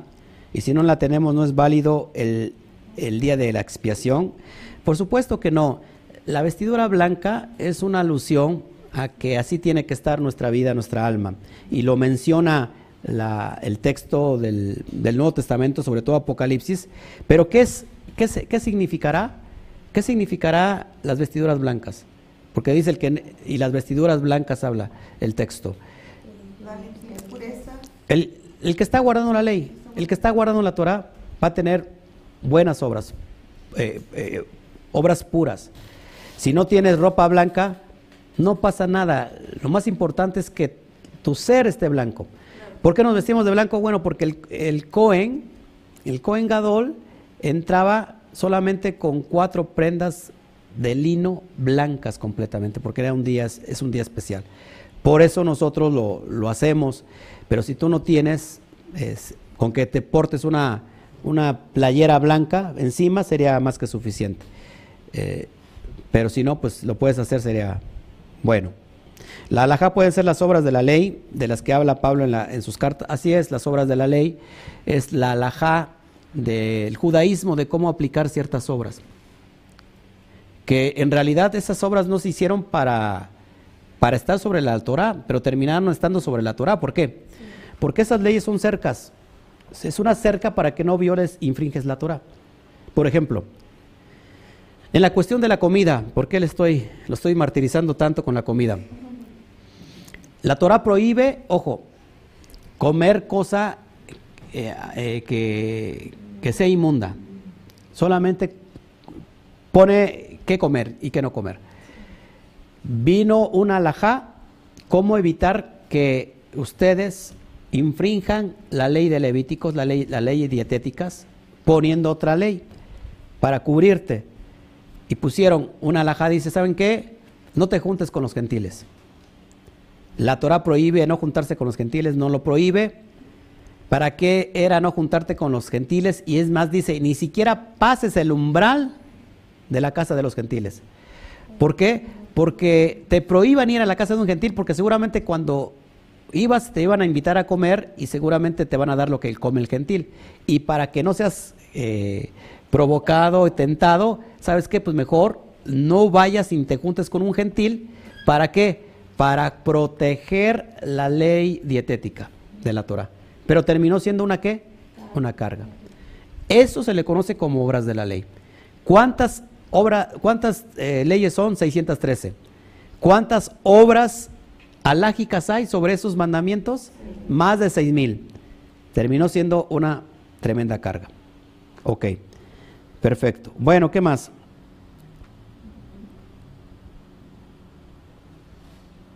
¿Por qué 25 horas de ayuno en vez de 24 horas? Buena pregunta. ¿Cuántos tienen la respuesta aquí? ¿Por qué 25 horas y no 24 horas de ayuno? Me, está preguntando Consuelo, Consuelito González. Y no es Consuelito González la de acá. ¿eh?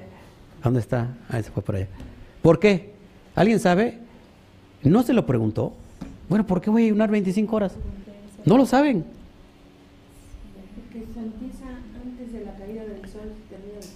No. ¿Por qué? No sé por qué estamos. Porque ya me ¿Por qué? Porque según la tradición se comienza en el ocaso.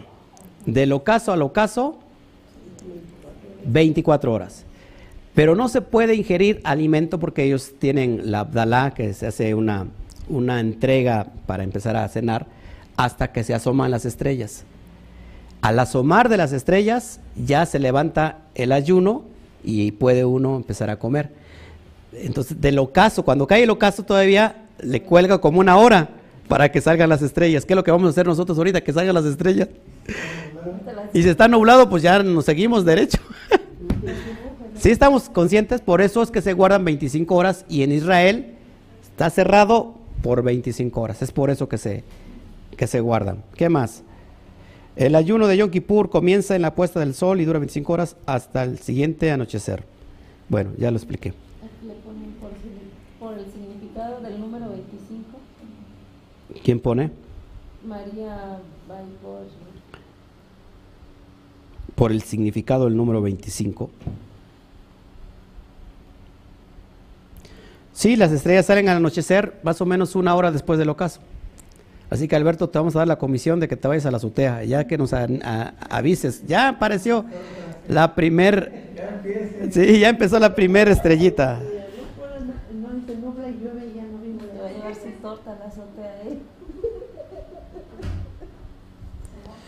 Dice Rose, todos los ministros que conozco son cristianos evangélicos y no hay quejilot ni comunidades donde donde hablan castellano.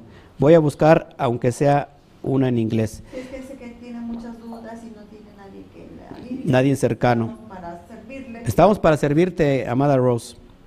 Con todo, eh, mira, te lo digo con mucho respeto. Nosotros estamos guiando a muchos pastores eh, alrededor del mundo que, que tienen mi teléfono, me hablan por cualquier duda y, y- y como si fueran pequeños y tienen muchos años de teólogos, por ejemplo, y tienen una humildad y grande y un corazón grandísimo que para cualquier asunto me hablen, pastor, ¿cómo es esto? Pero ahora desde la perspectiva hebrea. Y bueno, yo me tomo el tiempo, yo les contesto, yo personalmente me hablan a mi teléfono, yo les contesto, en lo que yo también sé, ¿verdad? Porque tampoco este, sé de todo, pero lo que sé, con todo gusto. Así que aquí estamos para servirles. Bueno, pues nos vemos a ratito, no me despido. Alejandra Marcalupo, ya, ya contestamos. La, la pregunta, ¿por qué 25 horas? Ya, la, ya contestamos la, la pregunta, ¿por qué 25 y no 24? Bueno, nos despedimos, no, no nos, no nos despedimos, perdón, tomamos un recesito y vamos y regresamos. No sé en qué momento, pero usted tiene que estar atento porque supone, se supone que está guardando con nosotros este día y, ya estamos, ya tenemos sus nombres que los vamos a, a leer. Así que, bueno, esperemos que estén todos los que están. Ok, nos vemos a ratito, que el Eterno me los bendiga. Amén. Que, y, y si no estás con nosotros, bueno, Jativa Tobá, que el Eterno selle tu nombre. Amén. Pues nos vemos, mis amados hermanos. Que el Eterno me los bendiga.